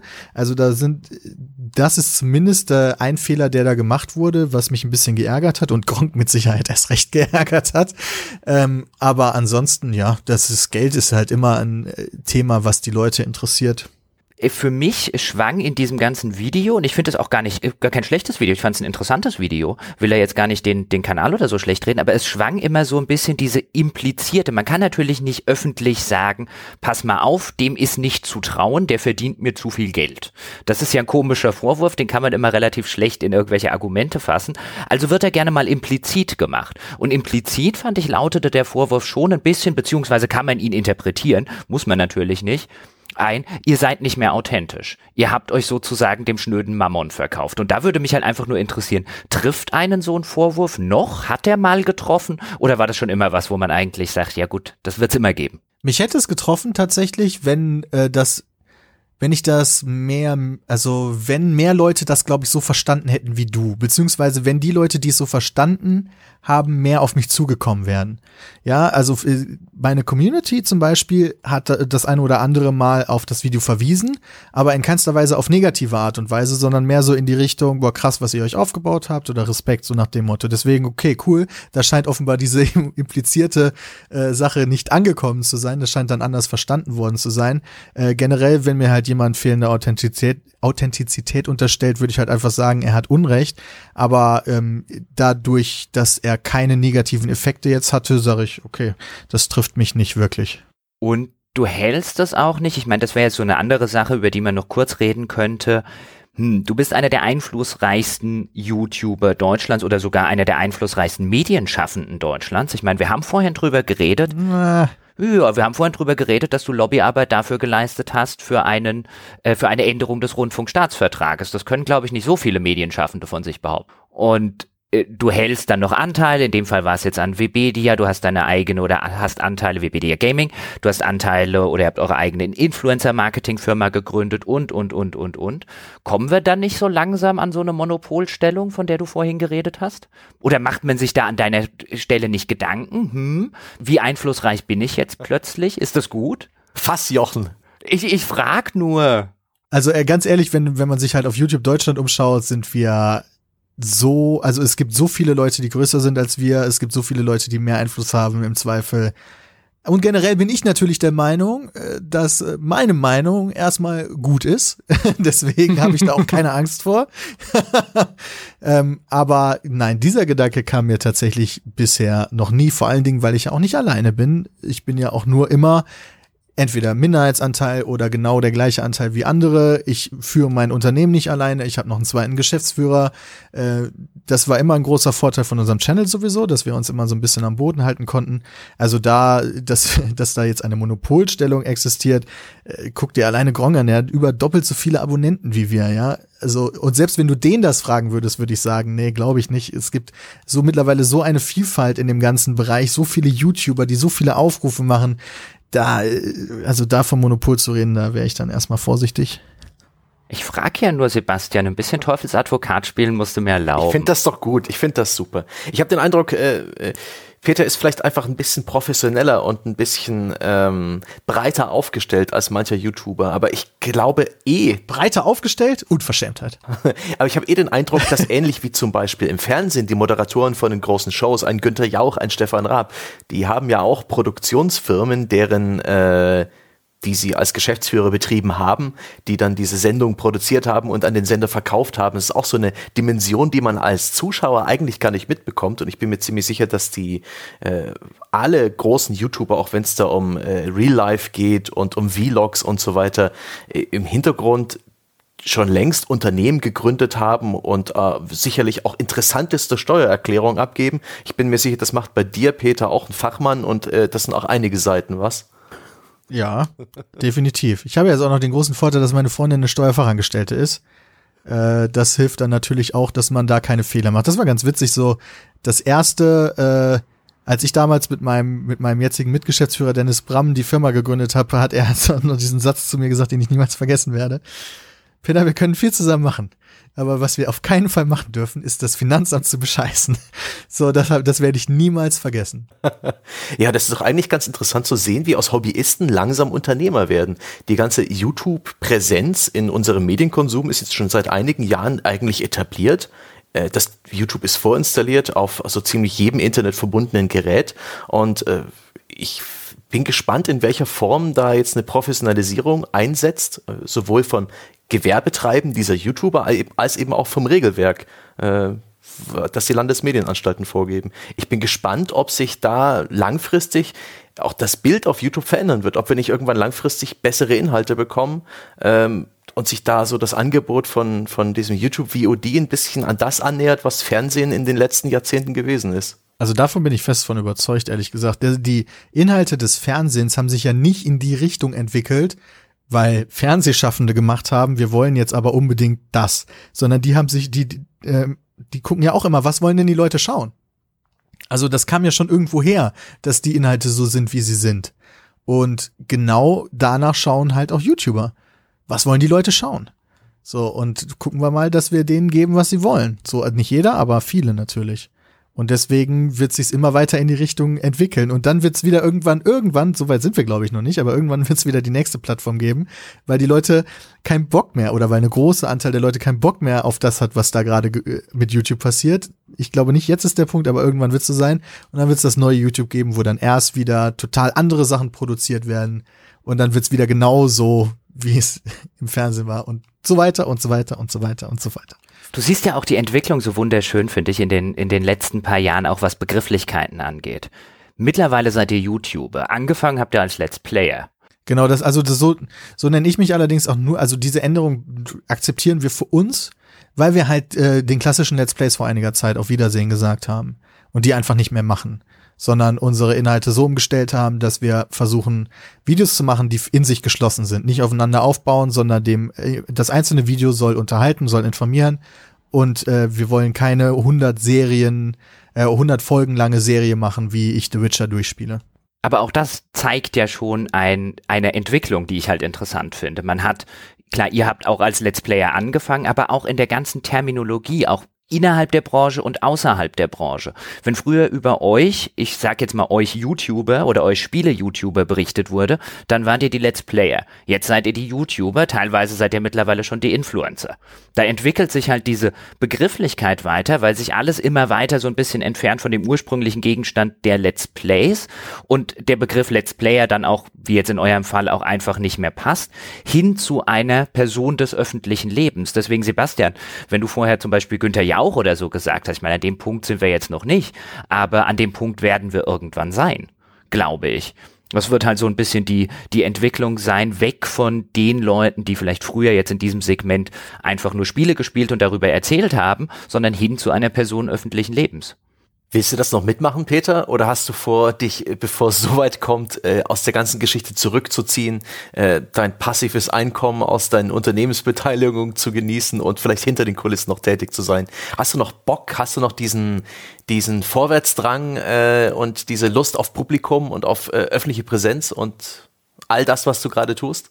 Also coole Videos zu machen ist immer noch das, was ich am liebsten mache. Und alles andere ist nur Backup. Ich werde so lange YouTube-Videos machen, bis das keiner mehr schaut. und dann hoffentlich vom Rest leben können. Aber äh, ich bin mit der Passion reingestartet und die habe ich auch weiterhin, die habe ich nicht mal ansatzweise verloren. Es macht mehr Spaß als jemals, weil wir auch immerhin noch wachsen, also immer weiter wachsen und wenn man halt ein cooles Video macht, du direkt das Feedback von den Leuten bekommst, die das cool finden, die direkt sagen, äh, also es gibt halt nichts Cooleres, also kein besseres, vielleicht gibt es das eine oder andere bessere Gefühl, aber in meinem Job gibt es kein besseres Gefühl, als ein Video hochzuladen, wo du echt stolz drauf bist, du in der Minute da zu sitzen, wo es online geht und dann F5 zu spammen, um die Kommentare zu checken und zu gucken, was die Leute zu deinem Video sagen. Und dann hoffentlich auch was Positives. Wenn alle das schlecht reden, dann ist das kein schönes Gefühl. Aber wenn es alle gut finden, dann ist es ein Top-Gefühl, was nicht schlagbar ist. Und das werde ich so lange versuchen zu bekommen, bis es mir verwehrt ist. Weißt, wisst ihr, was mir gerade eingefallen ist, als ich so über äh, Personen des öffentlichen Lebens und so nachgedacht habe, so die Günther Jauchs und Co. In der Regel ist es ja so, oder war es traditionell immer so, dass mit dieser, mit der Öffentlichkeit auch ein gewisser Nachteil kam. Klar, man hat mehr Geld verdient, man war bekannter, man war berühmter, aber man hat zum Beispiel auch gerne mal die Sachen gehabt. Ich meine, Günther Jauch geht ja gerne mal gegen solche Klatschpresse vor, weil die ihm dann irgendwelche Ehekrach unterstellt oder er sei fremdgegangen und so weiter und so fort. Hast du darüber jemals nachgedacht, dass das irgendwann wahrscheinlich auch bei dieser neuen Generation der Prominenten passieren wird und irgendwann eine Klatschpresse vielleicht sich darüber Gedanken macht, ob du noch mit deiner Freundin zusammen bist? Ja, das ist tatsächlich ein Teil, auf den ich überhaupt gar keinen Bock hätte, falls es soweit kommen sollte. Wobei, vielleicht falsche Selbsteinschätzung, aber ich glaube, wir sind nicht unbedingt die, für die sich die Klatschpresse interessieren würde. Wir sind, wie gesagt, nicht die größten auf YouTube, wir sind auch nicht die flashigsten, nicht so die die, die äh, im Trend liegen. Ja, ich glaube, die, ich glaube, da bieten YouTuber viel interessantere Geschichten, gerade für die Klatschpresse. Oder da bieten YouTuber vor allen Dingen viel mehr Eigeninitiative und Eigeninteresse in diesen Magazinen oder der Klatschpresse aufzutauchen als wir, so dass wir ich finde den Jauch-Beitrag eigentlich geil, im Vergleich ganz geil, auch wenn wir davon ewig entfernt sind und vielleicht äh, wahrscheinlich nie hinkommen werden. Aber dass wir äh, da versuchen, uns eher zurückzuhalten und das auch, glaube ich, ganz gut klappen würde. Also die Apo Reds und die Bibis und so, die sind schon so bravo gefeatured. Die sind auch heute schon so bild gefeatured. Äh, ich glaube, da können beide voneinander mehr profitieren, als wenn jetzt irgendein Bildredakteur versucht, über uns eine Story zu machen in den USA gab es doch jetzt diesen, oh Gott, diesen Vlogger, der jetzt öffentlich seine Adresse genannt hat und seitdem wird seine, sein Haus und die Nachbarschaft von Kindern und ihren Eltern umringt. Das war wirklich eine, ein Medienphänomen. Das ging bis in die Mainstream-Presse. Ich weiß bloß seinen Namen nicht mehr, aber es, es beginnt langsam. Hat er absichtlich seine Adresse öffentlich genannt oder war das einfach Absichtlich, aus, aus äh, Eitelkeit und Überheblichkeit. Gott, wie, das sind diese beiden Brüder, die machen solche, hm, ja sehr. Ist aber nicht so smart, tatsächlich, seine Adresse öffentlich zu nennen. Nee. Das ist dann schon ein bisschen, ein bisschen, ich würde schon fast blöd sein. Ja. Übrigens, was mich noch interessiert, ist, wie, wie, wie geht bei dir denn der Begriff Influencer runter? Was hältst du von diesem, von dieser Benamsung? Ja, das Problem bei dem Begriff ist im Endeffekt, dass er, oder zumindest habe ich ihn von Anfang an so aufgenommen, dass er so ein bisschen suggeriert, als würde man ganz bewusst und manipulativ Meinungen beeinflussen wollen. Vielleicht machen wir das auch, weiß weiß ich. Das könnte natürlich auch sein, wenn ich so ein Video über die aktuelle YouTube-Situation mache und meine Meinung beziehungsweise dann versuche zu erklären, was Sache ist. Das ist natürlich schon, könnte man böse formulieren, eine absichtliche Meinungsmanipulation. Äh, nichtsdestotrotz mag ich es nicht, weil ich das von Anfang an als negative, also da so eine negative Konnotation drin habe. Aber ich verstehe, wo er herkommt und man hat sich mittlerweile abgefunden, dass er gerade im Bereich des Marketings halt einfach benutzt wird. Damit muss man klarkommen. Ich habe den Eindruck, er wird irgendwie falsch rum benutzt, weil in dem Falle, wo, ihm, wo ein Influencer gebucht ist, wird er ja beeinflusst. Und zwar von seinen Werbekunden. Ja, aber die Beeinflussung soll er ja weitertragen an seine Zuschauer. Ich habe aber schon, das ist ganz interessant, Sebastian, weil du es gesagt hast. Ich habe in manchen Gesprächen schon den Eindruck, dass der Begriff keine Einbahnstraße ist sondern dass durchaus auch zumindest die leichte Konnotation auf der Seite, die gerne Influencer sich ins Boot holen, auch durchaus ist, dass die beeinflussbarer sind als jetzt vielleicht ein klassisches Medium, das dann vielleicht doch sagt, okay, wir haben den und den redaktionellen Standard und äh, so weit würden wir nicht gehen. Den Eindruck hatte ich schon, deswegen finde ich es ganz interessant, dass du den, dass du da so eine offene Straße draus gemacht hast. Ich finde es interessant, dass ihr sehr nah an Influencern dran seid, also von, von dem, was ihr so macht. So die Inhalte sind ja viel, sind natürlich journalistisch, Äh, aber nichtsdestotrotz, vom Typ her, Patreon-Finanzierung, äh, auch unterhaltsame Entertainment-Formate, die ich mir gerne anhöre.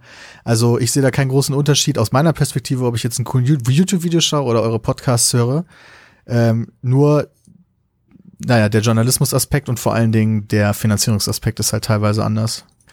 An der Stelle würde ich ganz gerne mal darauf hinweisen, das ist etwas, das werde ich im Magazin in der nächsten Woche nochmal äh, kurz anschneiden und vielleicht den entsprechenden Ansprechpartner ans Telefon bekommen, dass äh, eine Podcast-Studie, Spot the Podcast, gemacht wurde, eine Umfrage unter 3000 Befragten des äh, ARD äh, Werbe, was ist das? AS und S Radio heißt das, dieses Institut. Das hat mit der Werbeagentur der ARD zu tun. Ähm, die Zielgruppe ist vor allem da äh, zwischen äh, 30 und 49. Sie sind äh, aus einkommensstärkeren Haushalten als Nichthörer und da steht dann, äh, der Geschäftsführer von AS und S Radio sagt, ähm, vor allem aus der Sicht der Vermarktung für Werbetreibende eröffnen sich, eröffnen sich hier spannende Perspektive, andere Audiowerbeformen wie zum Beispiel Native Advertising zu integrieren. Da kommt also auch auf, äh, auf die Podcast-Nische, die ja längst keine Nische mehr ist, äh, das zu, was äh, bei YouTube oder auch bei klassischem Online-Journalismus äh, inzwischen gang und gäbe ist, nämlich Produktplatzierungen und anderes. Ich bin sehr gespannt, was in der Studie drinsteht. Sie wird am 14.09. veröffentlicht. Ja, da seid ihr doch direkt die Ersten, die da mitmachen, oder? Da Wie wär's, Jochen? Take the money and run ist doch auch ein, ein geflügeltes Sprichwort. Machen wir einfach den Sellout. Nein, das tun wir nicht. Bahamas, wobei da ist jetzt gerade nicht ganz so schön, glaube ich. Ähm, das ist dann wieder der Nachteil an der Bahamas-Geschichte. Ich fand es aber ganz interessant. Es gibt ja auch immer mal wieder Leute oder PR-Agenturen und so weiter, die sich auch mit einer Anfrage an uns wenden. Und so teilweise finde ich dann schon ganz interessant, wo man dann, wo man dann denkt, hm, weiß nicht, wie es bei euch ist, Pete, so à la, ist ja interessant, was ihr denkt, für wie wenig wir ähm, euer Produkt anfeaturen würden. Dann hast du irgendwie was, keine Ahnung, könnt ihr nicht mal Podcast zu Spiel XY machen? Wir geben euch auch 20 Keys zur Verlosung und so. D nee, das machen wir nicht mal, wenn ihr uns 20.000 Euro gebt. Aber 20 Keys? Äh, das haben wir zum Glück, also wir haben das äh, jahrelang selber gemacht, bis eben zur Gründung unserer Marketingagentur und das, äh, damit sehen wir uns jetzt weniger konfrontiert zum Glück. Aber da ist man irgendwann, da, da wenn da täglich irgendwelche komischen, sehr sonderbaren Angebote reintrudeln. Das Schlimmste war tatsächlich zu Zeiten, als diese Gambling-Seiten mit CSGO-Skins so aktiv waren was die, also die haben dann tatsächlich Summen vorgeschlagen, nicht im Negativ, also nicht so, okay, ihr würdet uns so wenig bezahlen, sondern, oh, ihr würdet uns so viel bezahlen dass wir eure Gambling-Seite bewerben. Holy moly. Deswegen kann ich auch verstehen, warum viele YouTuber da vielleicht die eine oder andere eigenen Prinzipien über, über Bord geworfen haben. Wir sind da aber immer stark geblieben, niemals Gambling-Werbung gemacht. Und so hat da wahrscheinlich jeder seine eigenen Vorstellungen von Recht und Unrecht. Über welche Summen in etwa reden wir da? Was fließt da oder was floss da? Gib mir mal eine Hausnummer. Ja, mittlerer fünfstelliger Bereich. Für sehr wenig Aufwand teilweise.